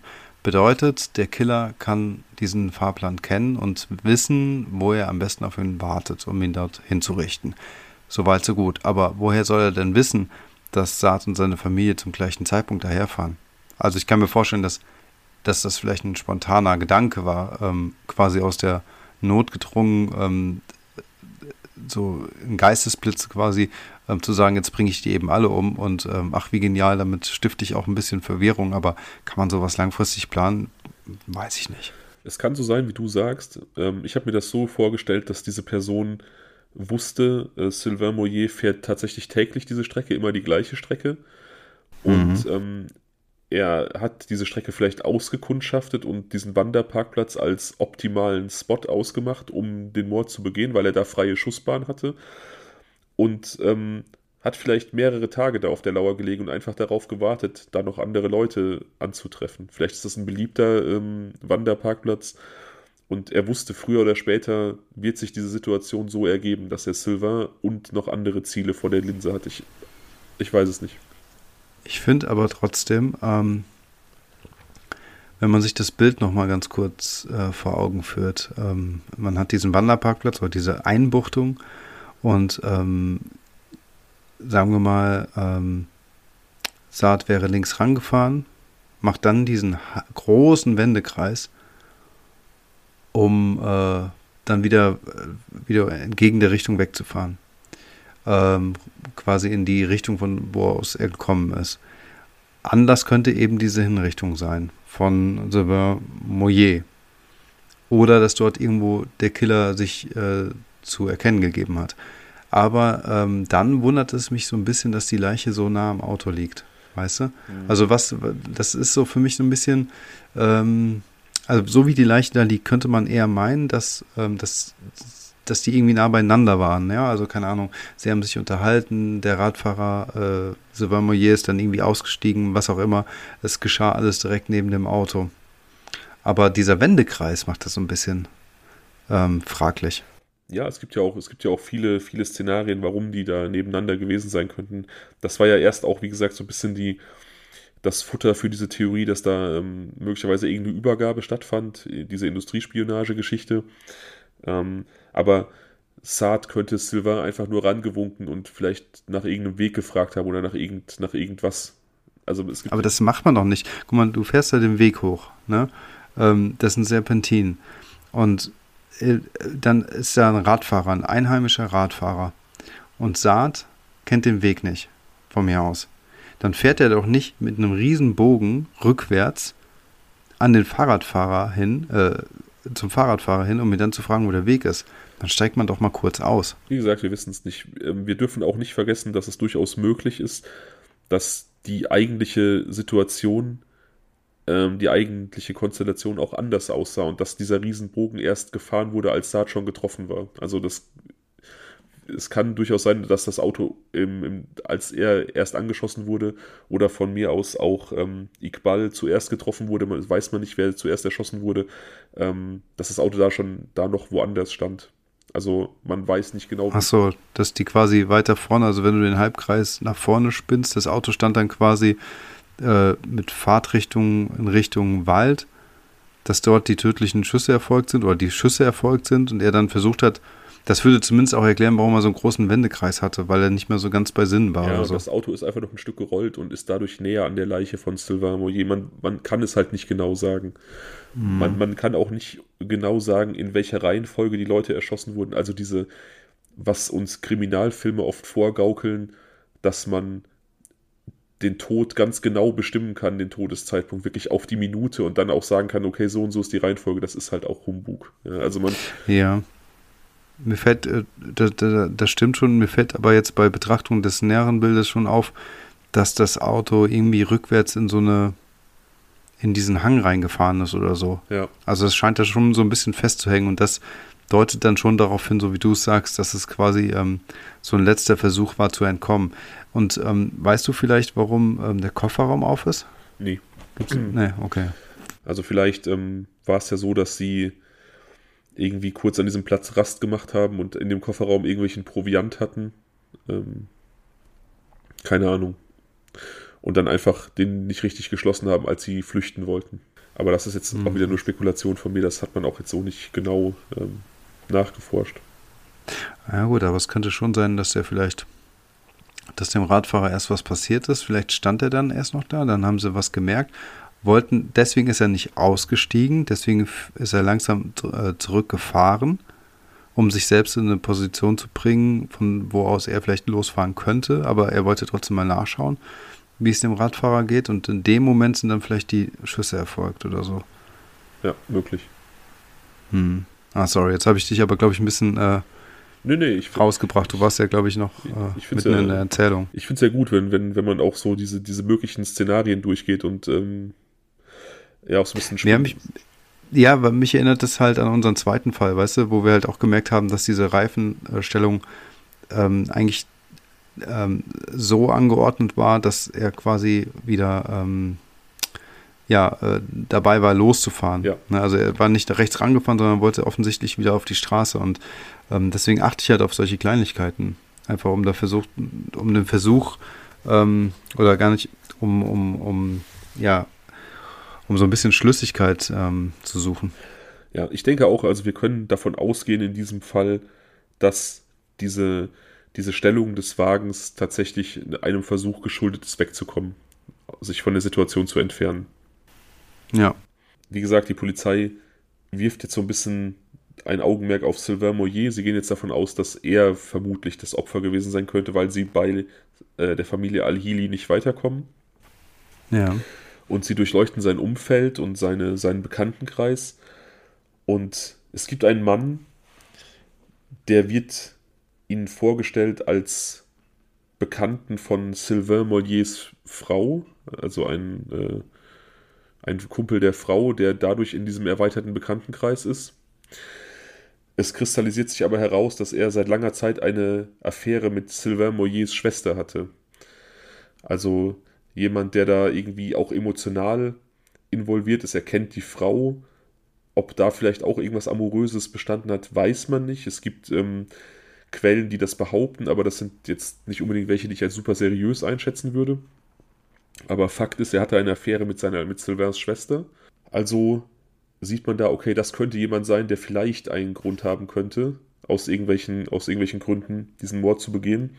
Und man sieht sich diesen Menschen genauer an. Der heißt, äh, mhm. äh, der heißt Padris Menegaldo. Mhm.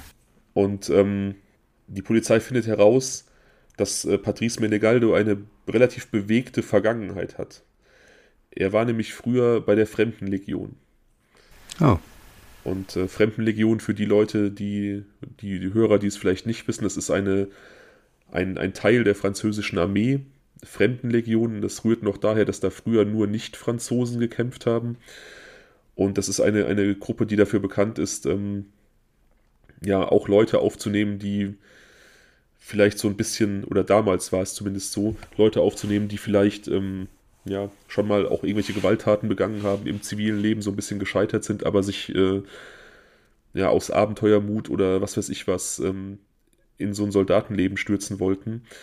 Das ist auch eine Gruppe, die dafür bericht, berüchtigt ist, wirklich in diversen Kampfgeschehen über den ganzen Globus verteilt ähm, aktiv zu sein. Also wenn, wenn es irgendwo brennt und Frankreich da irgendwelche Interessen vertritt, dann ähm, werden diese Leute geschickt. Und ähm, wenn man dort Mitglied ist, dann ist man auch auf jeden Fall im Kampfeinsatz. Also die Ausbildung dauert eineinhalb Jahre, die findet meistens in Mittelamerika statt, in Französisch-Guyana. Und danach ist man auch eineinhalb Jahre zum Kampfeinsatz verpflichtet. Also wer da war, hat in der Regel auch gekämpft. Mhm. Und, äh, ich habe mal einen kennengelernt von der Fremdenlegion. Ich auch. Ja. ja, ja. Es ist interessant, also die, die, du, aus dieser Zeit heraus, dass, das, dass da noch Leute ähm, genommen wurden, die eher so einen kriminellen Hintergrund hatten, ähm, bekommst du ja nach Austritt äh, aus der, aus der Fremdenlegion, also oder während deines Dienstes bei der Fremdenlegion bekommst du eine neue Identität, hm. eine, eine französische Identität. Ähm, du musst auch Französisch lernen, also wird großer Wert darauf gelegt, dass du, dass du dich auch mit der französischen Kultur befasst. Und wenn du ich weiß nicht, wie lange das, der Maximaldienst geht, wenn du diese Zeit abgeleistet hast, dann bekommst du, oder war es zumindest früher so, ähm, irgendwo ein Stückchen Land, wo du dich dann zur Ruhe setzen kannst, unter deiner falschen Identität. Ähm, das ist nicht schlecht, das ist eine Perspektive, ne? Ja, für aber manche. es ist natürlich, es ist, ja, für manche, ja. Es ist natürlich, ähm, wie gesagt, mit sehr viel, mit sehr viel ähm, Gefahr verbunden. Ja. Patrice Menegaldo war allerdings nicht nur irgendwie Glücksritter und äh, Mitglied in der Fremdenlegion, er war in der Fremdenlegion als Scharfschütze ausgebildet worden. Also ähm, jemand, der einfach jahrelang darauf gedrillt wurde, präzise zu schießen. Und okay. das vermutlich auch in diversen Kampfeinsätzen auch äh, vertieft und trainiert hat. Also da ähm, ist auch so ein bisschen vielleicht der Link zu, diesen, zu diesem professionellen Hinrichten, zu diesen sehr, sehr guten Schüssen.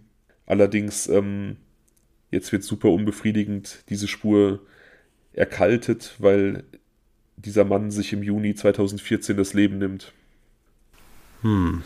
Ähm, und man einfach nicht wirklich weiß, hat er was damit zu tun? War es doch einer dieser anderen Gründe? War es der irakische Geheimdienst? War es vielleicht doch der Erbstreit war es, die Industriespionage. Aber aufgrund dieser, dieser, dieser Hinweise und dieser Person äh, Patrice Menegaldo gehe ich davon aus, dass er der Täter gewesen ist. Also. Und was könnte sein Motiv sein? Ja, wie gesagt, er hatte eine Affäre mit der Schwester, vielleicht auch mit der Frau von Sylvain Moyer, vielleicht wollte er den aus dem Weg haben, vielleicht hatte er was gegen die, gegen die Verbindung mit der Schwester, vielleicht ähm, wollte er auch gemeinsam mit der Schwester oder ohne Wissen der Schwester ähm, den Weg zu irgendeinem Erbe äh, freimachen. Motive gibt es diverse, ne? aber ich denke, diese militärische Ausbildung, seine Professionalität und auch dieses, äh, dieser Fakt, dass er ausgebildeter Scharfschütze war, sprechen schon dafür, dass er beteiligt gewesen sein könnte. Also dieses Verbrechen, dieses generalstabsmäßige Ausspionieren des Opfers dann irgendwie, gehen wir davon aus, es war so, wie ich das eben beschrieben habe, ja. Hm. Und er, er sondiert diese Strecke, von der er weiß, dass das Opfer sie jeden Tag fährt. Er sucht sich einen geeigneten Ort ähm, und zieht das dann durch, ähm, diese, diese Hinrichtung und auch komplett kaltblütig tötet er einfach drei unbeteiligte Menschen. Das spricht, finde ich, schon für jemanden, der, der, ja, da eine, wie soll ich sagen, eine gewisse, eine gewisse Übung darin hat. Übung und ja, so, eine gewisse Verwurzelung der Gewalt in sich trägt, ja. Ja, und das daher auch vielleicht die Bereitschaft, ein siebenjähriges Kind äh, tot zu prügeln oder es zumindest zu versuchen. Genau, wer weiß, was dieser Mann in seiner Legionszeit getan hat. Ja. Aber das Motiv fehlt mir dennoch. Also es ist natürlich jetzt äh, schade an der Stelle, dass wir damit nicht weiterkommen. Es macht aber definitiv am meisten Sinn, weil er am ehesten ins Täterprofil passt. Ja. Aufgrund seines Skills. Ja. Es gab zwar ähm, tatsächlich dieses Jahr eine, eine Verhaftung in dem Fall, ganz kurz, mhm. ganz kurzfristig am, am 12. Januar, einen Tag vor meinem Geburtstag, ähm, wurde ein 50-jähriger ehemaliger Polizist aus der Gegend verhaftet. Der, okay, der, der, wurde auch 2014 schon zu der Sache befragt, weil ähm, Waldarbeiter angegeben hatten, dass dieser Mann zur Tatzeit mit seinem Motorrad in der Gegend gewesen sein muss, also in diesem Wald bei diesem Wanderparkplatz. Und ja. man hat dann seine Handydaten ausgewertet und festgestellt, dass er da war und hat ihn befragt, ob er irgendwas ähm, gesehen hat und warum er sich nicht gemeldet hat bei der Polizei, nachdem er wusste, was dort passiert ist äh, in seiner Nähe. Aber auch da ähm, gab es keinen Ansatzpunkt. Am 12. Januar diesen Jahres wurde er nochmal in Gewahrsam genommen. Man hat nochmal verschiedene Rekonstruktionen vorgenommen, Ortstermine und äh, Befragungen dieser Waldarbeiter. Aber am 13. Januar, also an meinem Geburtstag dieses Jahr, hat man ihn dann äh, wieder rausgelassen. Also er war nur einen halben Tag in, in Haft und äh, offensichtlich hat sich dieser Verdacht nicht erhärtet. Mhm. Sodass ähm, für mich tatsächlich nach wie vor der, der Haupt, ähm, wie soll ich sagen, der Hauptverdächtige eigentlich Menegaldo war. Ja, ich finde das aber alles so ein bisschen an den Haaren herbeigezogen, ne? Muss ich sagen. Also Menegaldo macht Sinn, weil er ins Profil passt, ja. Aber wir wissen nichts über das Motiv und dass man jetzt einfach ähm, diese andere Person, die vielleicht auch schon mal im Visier der Fahnder war, jetzt nochmal einfach festnimmt. Ja. Also festnehmen ist ja, weißt du, also ich finde es halt krass, dass sie einfach festgenommen haben. Ja. Dann müssen sie ja wirklich auch in der, ähm, im Hintergrund über die letzten Jahre sehr viel ähm, ähm, untersucht haben, um jetzt wirklich so weit zu gehen, ihn dann auch festzunehmen, weißt du? Ja. Es kann ja nicht nur eine Befragung gewesen sein, weil sonst wäre eben diese Festnahme nicht im Raum. Und auf der anderen Seite ähm, finde ich es dann wiederum komisch, dass wenn schon so viele Jahre vergehen und man entschließt sich dann eine Person auch wirklich festzunehmen und nicht nur zu verhören, dass dann nach einem halben Tag oder einem Tag später die Person auch wieder freikommt. Ja, das, das wirkt irgendwie sehr skurril, das finde ich auch. Ich habe mir, hab mir überlegt, ich kann mir vorstellen. Ja, und hilflos und verzweifelt wirkt das auf mich. Genau, ich habe mir überlegt, ich kann mir vorstellen, dass ähm, September dieses Jahres, also in wenigen Monaten, wird das der Fall sich halt zum zehnten Mal jähren. Und ähm, da wird es dann irgendwie zum zehnjährigen äh, Tag wird's wird es wahrscheinlich relativ große Berichterstattung geben.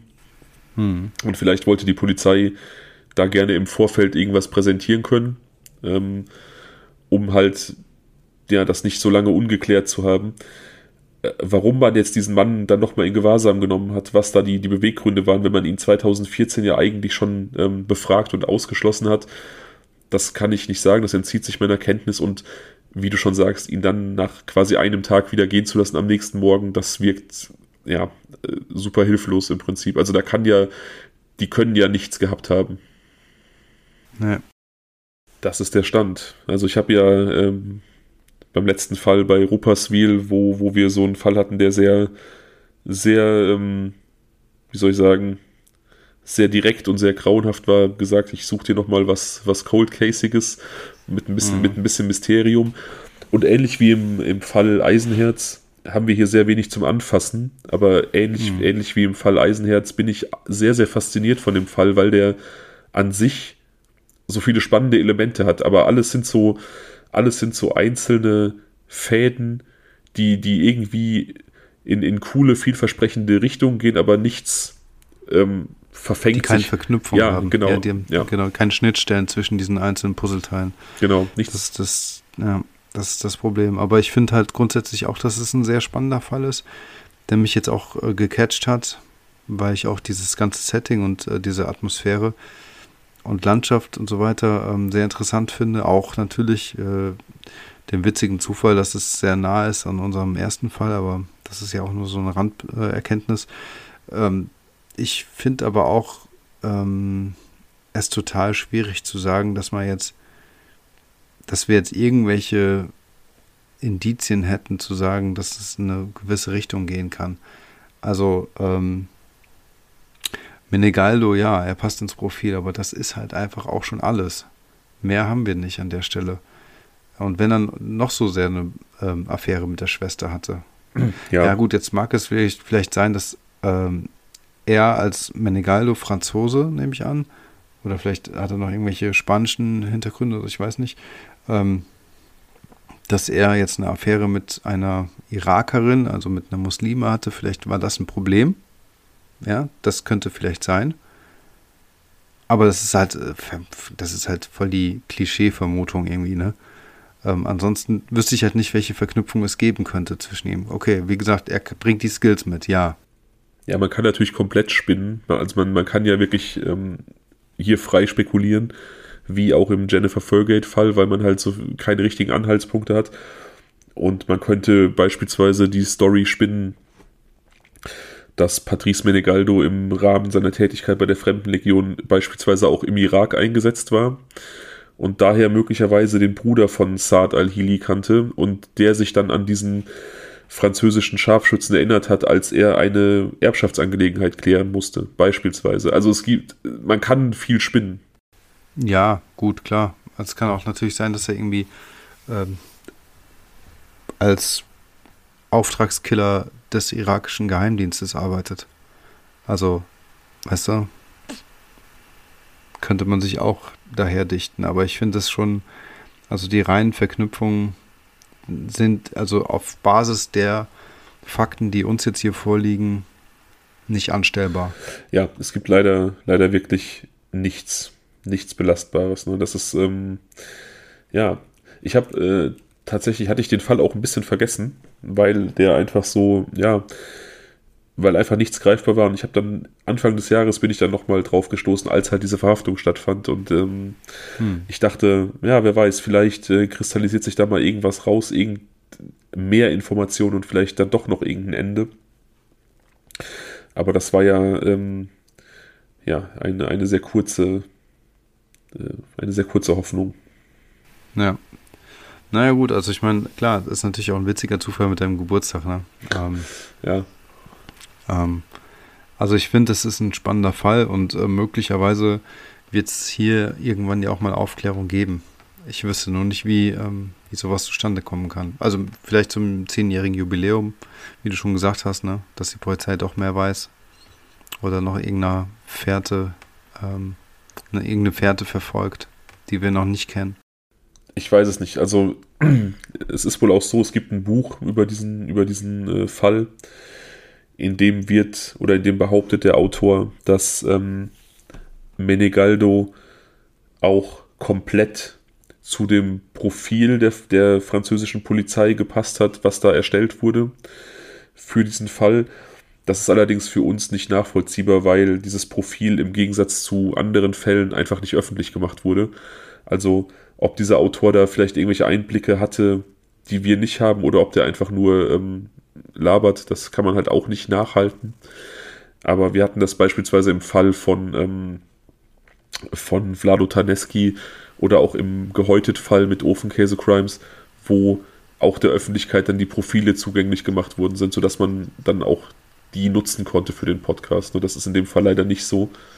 Ähm, ja wollte ich nur als Randnotiz erwähnen, dass es da dieses, mhm. dass es da diese Information gibt, dieses Buch, diese, diese Behauptung, dass er auch relativ genau auf ein komplett ausgefeiltes Profil passt, was die Polizei zum, zugrunde gelegt hat.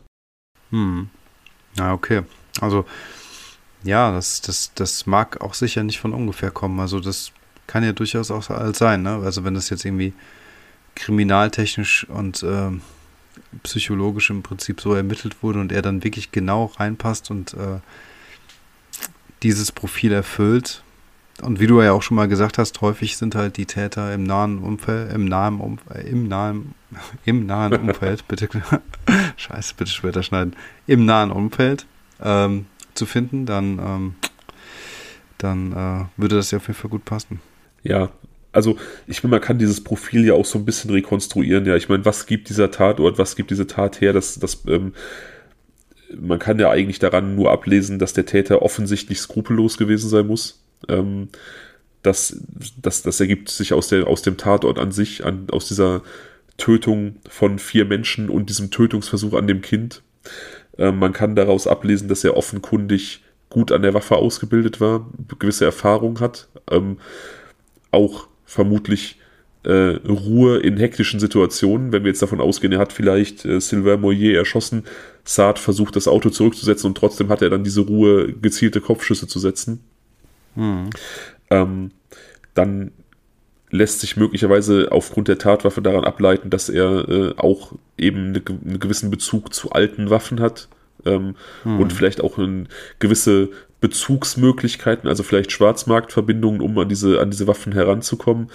Ähm, und ja, irgendwie, wenn man jetzt davon ausgeht, dass er da jemandem aufgelauert hat, dass er auch ein gewisses taktisches Vorgehen an den Tag legt, dass er eben diesen Ort gewählt hat aufgrund der, der freien Schussbahn, aufgrund der, der freien Fläche als besonders, besonders gut geeignet für so einen Hinterhalt. Also, dass da irgendeine taktische Planung hintersteckt. Aber ich glaube, viel mehr kann man da eigentlich nicht ablesen.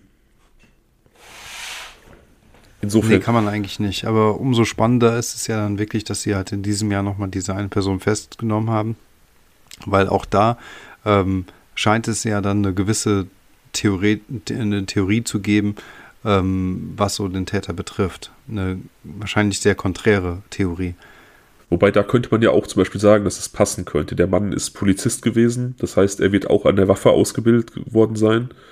Ähm, da kann man dann vielleicht aufgrund seiner Polizeiakte darauf schließen, Polizisten müssen ja ähm, in Frankreich genauso wie in Deutschland ähm, gewisse Zeiten auf Schießständen jährlich nachweisen, um halt im Training mhm. zu sein. Und, ja. und diese Ergebnisse sind auch für ihre, für ihre Vorgesetzten aus Bewertungszwecken einsehbar. Das heißt, man könnte eventuell diesen Polizisten ge gewählt haben. Er war am Tatort. Ähm, er hat vielleicht auch dieses taktische Verständnis, vielleicht Militärhintergrund, weiß man nicht. Er ist an der Waffe ausgebildet. Man wird dann da seine, seine Schießstandergebnisse zu Rate gezogen haben und gesehen haben, okay, er wäre auch ein der fähiger Schütze gewesen, um das durchzuführen. Und ähm, man weiß ja auch nicht, warum er nur noch ein ehemaliger Polizist ist. Vielleicht gab es da ja irgendwelche ähm, Gewaltneigungen, aufgrund derer er nicht mehr im Dienst ist. Also, dass auch da das Bild sich vielleicht verfestigt hat, weiß ich nicht. Das stimmt, damit hast du recht. Dann wäre für mich äh, das Motiv aber ein anderes, und zwar ähm, das, was ich ganz am Anfang vielleicht mal gesagt habe, ähm, dass es so eine Art äh, random äh, ähm, Exekution gewesen ist. Durchaus möglich. Weißt du? Ne? das, das, ja, also gerade wenn er jetzt irgendwie so ein, so ein, so, so ein äh, gewaltbereiter Ex-Bulle ist, ähm, der halt einfach den Zugang hat und einfach Bock auf sowas hat, ja, dann, dann, dann würde das für mich auf jeden Fall auch aufgehen. Es gibt da ja noch dann, zwei, ja. Äh, sorry, ich wollte dich nicht unterbrechen. Nein, alles gut. Es gibt da ja noch zwei Möglichkeiten, die man gar nicht jetzt beleuchtet hat, aber die vielleicht auch sein könnten. Dieser Mann könnte ja auch irgendeinen Berührungspunkt entweder zu den Alhilis oder den oder Sylvain Moyer haben, dem man jetzt gar nicht auf die Spur gekommen ist. Oder diese Morde könnten wirklich purer Zufall gewesen sein, nicht im Sinne von irgendwer wollte einfach Menschen töten, sondern diese Menschen, diese Konstellation, dieser Radfahrer, diese, diese Familie sind auf diesem Parkplatz zufällig Zeugen von irgendwas geworden und mussten deswegen sterben. Ja, das kann natürlich auch sein. Und dann sind wir wieder bei einer ganz anderen Möglichkeit, aber das ist halt wieder pure Spekulation, weil auch dazu haben wir keinerlei Hinweise. Ja. Aber das wäre zumindest eine Verbindung zwischen diesen beiden Opfern. Ja. Ja, also weil sonst haben wir halt eben ähm, neben zwischen Seid und seiner Familie und ähm, Sylvain Moyer keinerlei Verbindung. Null. Na, es gibt halt diese Theorie, wie du schon gesagt hast, dass es irgendwie Industriespionage ist oder sowas. Ähm, aber das verhärtet sich ja hier auch nicht wirklich. Nee. Also wie gesagt, ich sehe das durchaus als Möglichkeit. Für mich ist Menegaldo nach wie vor der erste Verdächtige, was auch immer sein Motiv gewesen sein mag. Ähm, aber ich sehe durchaus auch die Möglichkeit, dass, dass diese Opfer einfach zufällig an diesem Ort waren und da irgendwas anderes passiert ist, was sie nicht sehen sollten. Ja, ja, ja, ja. Leider war von den, den beiden Mädchen, also man weiß natürlich, wie gesagt, die beiden Mädchen haben überlebt und man weiß auch, ähm, Zeynep hat trotz ihrer schweren Verletzungen äh, sich gut erholt und hat, kann ein normales Leben führen, aber es waren keine Informationen zum Tathergang oder zu möglicherweise anderen anwesenden Personen ähm, aus den Kindern herauszulocken. Ähm, da war, das heißt, also, sie hat den Täter auch nicht gesehen. Nee, also sie hat einfach keine Erinnerung mehr daran, vielleicht, ob das jetzt ein wirklich, ähm, wirklich ein nichts gesehen ist oder ob das einfach so eine, vielleicht auch so eine psychische Schutzreaktion des, des, des mhm. Körpers war, einfach das ähm, zu vergessen. Das weiß man nicht. Aber man kennt zum Beispiel Fälle, wo Menschen auch solche Traumata lange, lange Jahre, 20, 30 Jahre einfach komplett ausgeblendet haben und dann durch irgendwelche Triggerpunkte oder durch gezielte Therapie wieder dahin geführt wurden, dass diese Erinnerungen wieder mobilisiert werden konnten. Also ich, ich weiß mhm. nicht, ich weiß nicht, ob sie, ob sie ähm, vielleicht irgendwie aktiv daran arbeitet, sich an diesen Tag zurückzuerinnern, ob sie in Therapie ist. Ich kann mir gut vorstellen, dass sie in Therapie sein wird. Ähm, ob das vielleicht dann da aus dieser Richtung, ob da noch mal irgendwas kommt. Also ich glaube, Sina, die Kleine, wie gesagt, die war vier. Ähm, ich denke, da, da ist wenig zu holen, zumal die sich ja im Fußraum versteckt hat. Die, die dürfte auch nicht viel gesehen haben. Ich stelle mir vor, dass die, dass die Schüsse gefallen sind, vielleicht einer der Eltern dem Kind zugeschrien hat, es soll sich ducken und dann einfach da es sich versteckt hat. Also ähm, ich glaube, dass da, dass da dieses Kind zumindest nichts gesehen hat. Nein, das glaube ich auch. Also wenn dann Zeynep, ähm, ich habe mal von jemandem, der äh, eine Ausbildung zum Hypnosetherapeuten damals abgeschlossen hat, ähm, erfahren, dass bei so einer Hypnosetherapie es häufig so abläuft, dass die ähm, Therapeuten mit dem ähm, mit einem ähm, ja mit einem zweiten Ich sozusagen, mit dem Unterbewusstsein von Personen kommunizieren und auf so einer ganz tiefen psychologischen Ebene ähm, Krankheiten heilen, weißt du? Ähm, und wenn sie dann wieder aus der Hypnose raus sind, sind sie quasi geheilt, weil es eben auf so einer unterirdischen Ebene geschah alles, weißt du? Und ich könnte mir vorstellen, dass es auf so einer Ebene möglicherweise noch Erinnerungen geben kann, vielleicht irgendwelche Filmrisse, irgendwelche Bildfetzen oder sowas, die ja vielleicht doch ein Täterprofil noch ein bisschen besser visualisieren könnten. Aber das ist natürlich auch so eine komplett ethisch fragwürdige Geschichte. Ne? Also da jetzt irgendwie so ein, eine junge Frau zu sowas zu bringen, ähm, weiß ich nicht. Ja. Man muss ja, also ich denke mal, es war so schon sehr viel Therapiearbeit notwendig und sehr viel ähm, Überwindung und Kraft, äh, mit so einem Schicksal leben zu können. Ähm, da muss man nicht nochmal in der Wunde rumbohren. Ja, die Frage ist natürlich auch, was wäre der Nutzen? Also man muss ja immer, man muss immer Nutzen und, und also Kosten-Nutzen quasi abwägen. Beispielsweise gab es, ähm, wurde da mal drüber gesprochen, in, in der Öffentlichkeit auch, dass es diese Therapie geben könnte für sie, dass man sie vielleicht irgendwie ähm, an diesen Ort zurückführen könnte, wenn, wenn das einfach nur ihr, ihr Vergessen, ihre Amnesie einfach nur damit zu tun hat, dass ihr Körper oder ihr Geist sich vor diesen Erinnerungen schützt. Bestimmt kann man solche Erinnerungen mobilisieren und ich weiß nicht, Hypnosetherapie, ich kenne mich da nicht aus, das klingt super, super spannend, was du sagst. Ähm, ich glaube auch, dass da sehr viel möglich ist, dass wir, dass wir sehr viel Zugang zu äh, Bereichen unseres Seins finden können, wenn wir angeleitet werden, die wir so nicht zugänglich machen können. Hm.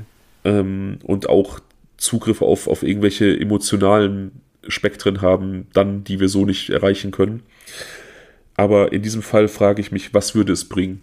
Also man hätte dann eventuell ähm, den, den Tathergang sicher, aber dafür wäre dieses Mädchen vielleicht auch wieder retraumatisiert, weil es die Bilder einfach wieder plastisch vor sich hat. Genau. Ja, und das ist, das ist, glaube ich, auch die Frage, die du gestellt hast mit, äh, oder die du stellen wolltest, als du von der ethischen Komponente gesprochen hast. Ganz genau, ja. Ähm, und ich, ich glaube einfach, dieses Wissen, was passiert ist, würde, das würde nicht viel ändern. Das bringt auch die Eltern nicht zurück. Insofern ähm, hoffe ich, dass sie so ihren Frieden damit macht und, und ähm, das verarbeitet. Ja, und selbst wenn, könntest du ja auch im Prinzip auch nur phantombildartig äh, dann rekonstruieren, wie, also anhand dieser Erzählung, wie die Person ausgesehen haben muss. Und ähm, es ist ja nicht ein Scan des Unterbewusstseins möglich. Richtig.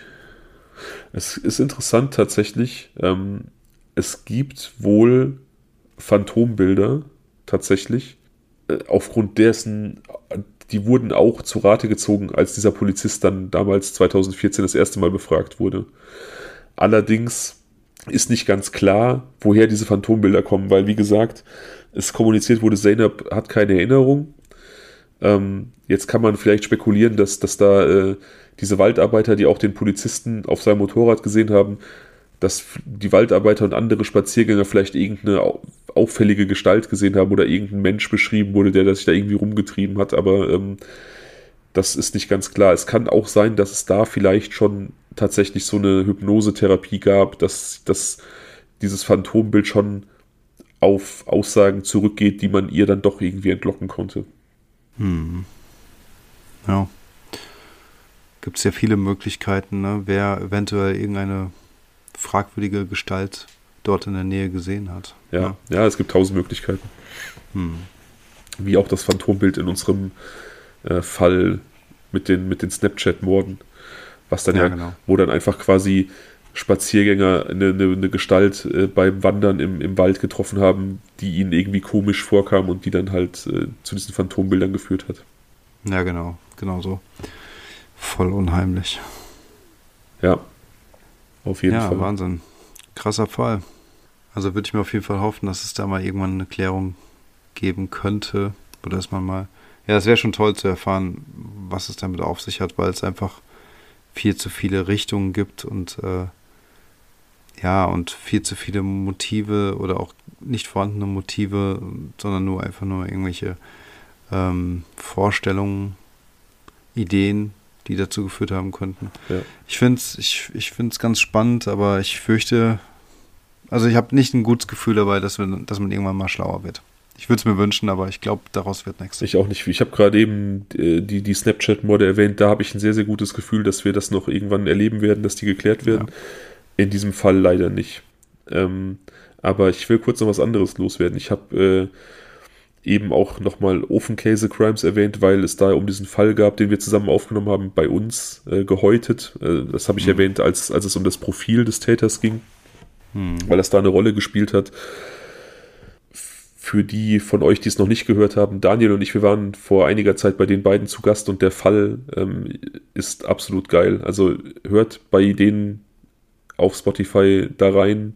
Ähm, das ist ein absolut wahnsinniger Fall. Es wird leider, äh, was heißt leider, es wird keine Leichen geben, ganz anders als bei uns immer. Aber es ist ein absolut wahnsinniger Fall und es hat unheimlich Spaß gemacht, bei den beiden zu Gast zu sein. Ja, auf jeden Fall. Und ähm, die haben ja angekündigt, dass ähm, ja, also mittlerweile heute, wir haben ja schon 0 Uhr zu diesem Zeitpunkt überschritten, ähm, wo wir das Ganze hier aufnehmen, ähm, die letzte Folge vor, der, vor ihrer Sommerpause aufnehmen. Ich freue mich total drauf und ähm, ja, weiß nicht, würde auf jeden Fall alle herzlich dazu einladen, da mal reinzuhören. Das ist echt ein super cooler Podcast. Ganz, ganz liebe Menschen und ähm, sowas muss man auf jeden Fall unterstützen. Ich wünsche aber auf jeden Fall Raffi und Kati ähm, eine schöne, erholsame Sommerpause. Viel Spaß. Ja, wünsche ich euch auch, natürlich. Ich möchte kurz noch eine andere Sache dazu sagen. Und zwar bin ich äh, gefragt worden von einer Person, warum wir so oft Ofenkäse-Crimes erwähnen. Ähm, hm. Warum wir so Werbung für die machen. Und, ähm, Was hast du gesagt? ich möchte das ganz kurz auch hier erzählen das ist, das sind für uns, also das sind Menschen, wir haben jetzt durch diesen Podcast halt auch andere Podcaster kennengelernt und bei den beiden würde ich sagen, hat sich auf jeden Fall eine Freundschaft entwickelt und ähm, ja. Freunde unterstützt man und deswegen erwähnen wir deren Podcast und ähm, die beiden haben tatsächlich auch in meinem Herzen immer einen besonderen Platz, weil als Daniel und ich frisch begonnen haben ähm, und weiß ich nicht, 40 Follower auf Instagram hatten und kein Schwein unseren Podcast gehört hat oder nur wirklich nur so erweitertes Umfeld, da hat Kati uns schon auf Instagram angeschrieben und hat uns äh, viel Erfolg gewünscht und das war schon ein etablierter Podcast, so auch Hobby-Podcast natürlich, aber deutlich, deutlich etablierter als wir. Und ich fand es einfach cool, dass die sich so die Zeit nimmt, so irgendwelchen XY-Leuten, die neu starten, äh, Glück zu wünschen und Erfolg zu wünschen. Und sie hat dann auch ziemlich schnell äh, angeregt, dass wir doch mal eine Folge zusammen aufnehmen können. Und ähm, ich fand's cool, weil sie hatte davon nichts. Ja, also wir konnten deren Podcast keinen Mehrwert bringen, weil wir keine, keine riesen Followerschaft anbieten konnten. Dann waren die Nobodies ja. zu diesem Zeitpunkt auch voll, kann er ja. Also noch viel mehr als jetzt. Äh, und, und insofern, ähm, das fand ich total geil. So. Und deswegen sind das einfach Menschen, für die ich immer Werbung machen werde. So. Und ich, ich freue mich, ja. ich freue mich, wenn ihr reinhört. Und wenn euch gefällt, was ihr hört, finde ich es geil. Und wenn es euch nicht gefällt, dann ja, aber ich, ich möchte einfach ähm, auf die aufmerksam machen, weil ich die toll finde. Und weil ich einfach auch, oder weil wir wissen, so einen Hobby-Podcast zu betreiben, das ist halt sau viel Arbeit und man freut sich einfach über jeden Hörer. Ja, jede, jede Klickzahl, die man sieht, jeder, jeder Hörer, jeder Follower auf Instagram, das freut einen, weil man einfach sieht, diese, diese, dieses Herzblut und diese Arbeit, die man investiert. Ähm, das zahlt sich irgendwie ein bisschen aus und Leute nehmen das an. Und ähm, wie gesagt, ich habe auch noch ein, zwei andere Podcaster kennengelernt so über die Zeit. Ich habe die halt kennengelernt. Daniel betreibt Instagram da nicht so. Ich mache da unseren, unseren Social Media Shit. Und ich muss sagen, Steffi von, von Mord und Totschlag und auch äh, Jess und Bren von Grabesstille Podcast. Sehr, sehr coole Menschen und auch Podcasts, die ich empfehlen kann. Und äh, ich liebe diesen Austausch und ich mag diese Unterstützung einander mehr kann ich nicht sagen, Rent vorbei. Mega, nein, kann ich komplett so unterschreiben. Also so sieht es einfach aus. Man unterstützt sich gegenseitig und ähm, ja. Äh, Finde ich, ist gut, dass du es hier nochmal so treffend zusammengefasst, das, ha, zusammengefasst hast. Das äh, spiegelt auch komplett meine Einstellung, meine Haltung äh, zu dem Ganzen äh, wieder, weil ich finde halt, ähm, es geht irgendwie darum, auch was Gutes zu tun und ähm, weiß ich nicht, Leute äh, zu unterstützen, die man selbst cool findet, die man mag und mit denen man einfach eine gute Basis hat. Und ähm, ja, da spricht meiner Meinung nach nichts gegen. Nee, null. Also das ist, wie gesagt, davon lebt das Ganze, ne? Und ähm, ja, wenn wir, wenn wir nicht äh, einander unterstützen, wer tut's dann, ne? Genau, so ist es. Und die machen einfach auch geilen Scheiß, das muss man halt so sagen. Ne? Das kommt auch oben drauf. ja. Ja, und das sind halt einfach coole Menschen alle. So. Ja. Hast du noch irgendwas, was du loswerden möchtest? Liegt dir noch irgendwas auf der Seele? Mm, nee. Ich überlege gerade, ob ich noch irgendwas vergessen haben könnte zum Fall oder so, aber glaube nicht. Mm. Nee, ich glaube ich auch YouTube nicht. YouTube haben wir auch gesagt, ne? Haben wir erwähnt. Also, ja. Genau, da haben wir, wir hatten einen Aufruf gestartet, auch zu, äh, zum ja, Thema äh, Naming der Com Community. Ja. Ne, ich glaube, ich bin restlos bedient. ja, ich auch. Ich bin äh, ja fertig.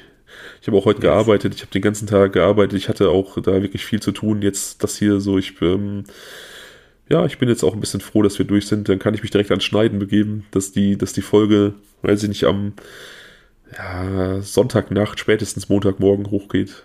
So. Ja, Hut ab. Ja.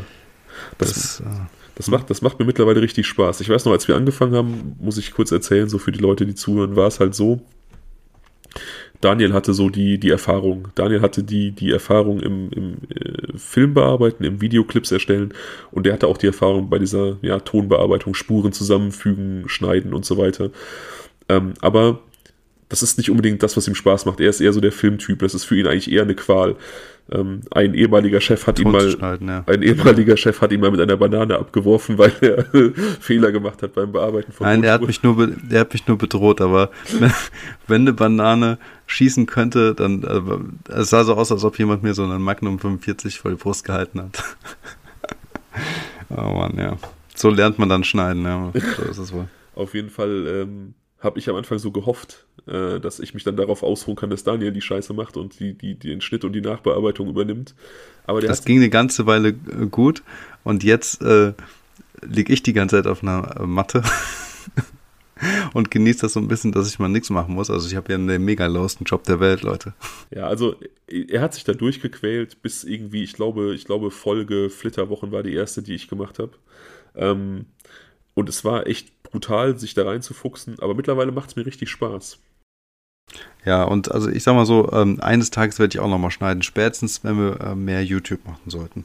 Also zumindest äh, zeitweise, bis du das auch drauf hast. Übrigens, eine Sache wollte ich, ah ne, wolltest du noch was hinzufügen? Nee, nee, hau rein. Okay, ähm, das ist jetzt ein bisschen intern, man kann ja aber auch so ein bisschen mal ähm, über die technischen Probleme sprechen. Meine Stimme hat ja mal ein Grundrauschen, ne? Und just heute in dieser Aufnahme ist, bin ich auf eine Idee gekommen, woran es liegen könnte. Ach. Ja. Das könnte der Kühler sein, meines Laptops. Der ist saulaut. Das merke ich jetzt erst die ganze Zeit. Der, der, der rauscht so die ganze Zeit vor sich rum und äh, das könnte es eigentlich gewesen sein. Das kann gut sein. Das ist zwar kein technisches Problem, aber es wurde angemerkt, dass ich relativ nasal spreche in den letzten Folgen. Hm. Ich glaube, ich habe so ein bisschen eine Allergie entwickelt. Also ich höre das auch selber und ähm, merke ich, aber ich weiß es nicht, was es ist. Ich muss, glaube ich, mal dieses Cetirizin nehmen, diese, diese Allergie-Tablettchen und dann einfach mal gucken, ob sich dann was ändert. Dann weiß ich, dass ich gegen irgendwas allergisch bin. Ich war halt früher nie allergisch. Ja, aber wenn du die nimmst, ist nichts mehr mitten nachts um zwölf aufnehmen und schneiden, ne? Da bist du müde von. Ja, das kriege ich schon hin. Nasendusche ist das Stichwort. Nasendusche, Nasendusche. Okay. Ist fies, aber hilft. Das klingt auch einfach unglaublich fies, aber ich vertraue dir. Ich vertraue dir. ähm, nicht. Wenn der Neuter nicht will's. ja, dann äh, weiß ich nicht. Hoffe ich, dass wir uns, weiß ich nicht, schon wieder in der Woche hören und nicht äh, wieder so viel Zeit vergeht wie diesmal. Ja, ich hoffe es auch. Dann wären wir schon bei Fall 18. 18, 19 habe ich auch schon geplant und 20, 20 hatte ich eigentlich auch schon geplant, aber ey, ich finde es geil. 20 erste Zuhörerfolge. Geiler Fall. Ich, ich weiß ja, wie gesagt, was kommt. Der ist richtig geil. Okay, cool. Ja, bin ich gespannt. Freue ich mich. Ja, ich habe auch heute schon, heute gab es eine Rückmeldung auch von einem, von einem Hörer, der auch gesagt hat, er freut sich voll auf diesen Fall, den wir angeteasert haben. Ähm, quasi unseren Heimatfall dieser, dieser Mord im ähm, Umfeld unserer ersten gemeinsamen WG. Ah, okay, cool. Ähm, ja, weil das ja auch nochmal so eine persönliche Komponente dann irgendwie für uns beide noch beinhaltet. Dazu wollte ich übrigens gleich noch was sagen. Ähm, das machen wir, wenn wir hier off sind. Okay, dann gehen wir mal schnell off. Dann, dann äh, schlaft alle gut oder habt einen schönen Tag, wann auch immer ihr das hört und äh, bis zum nächsten Mal. Bis zum nächsten Mal. Ciao. Ciao.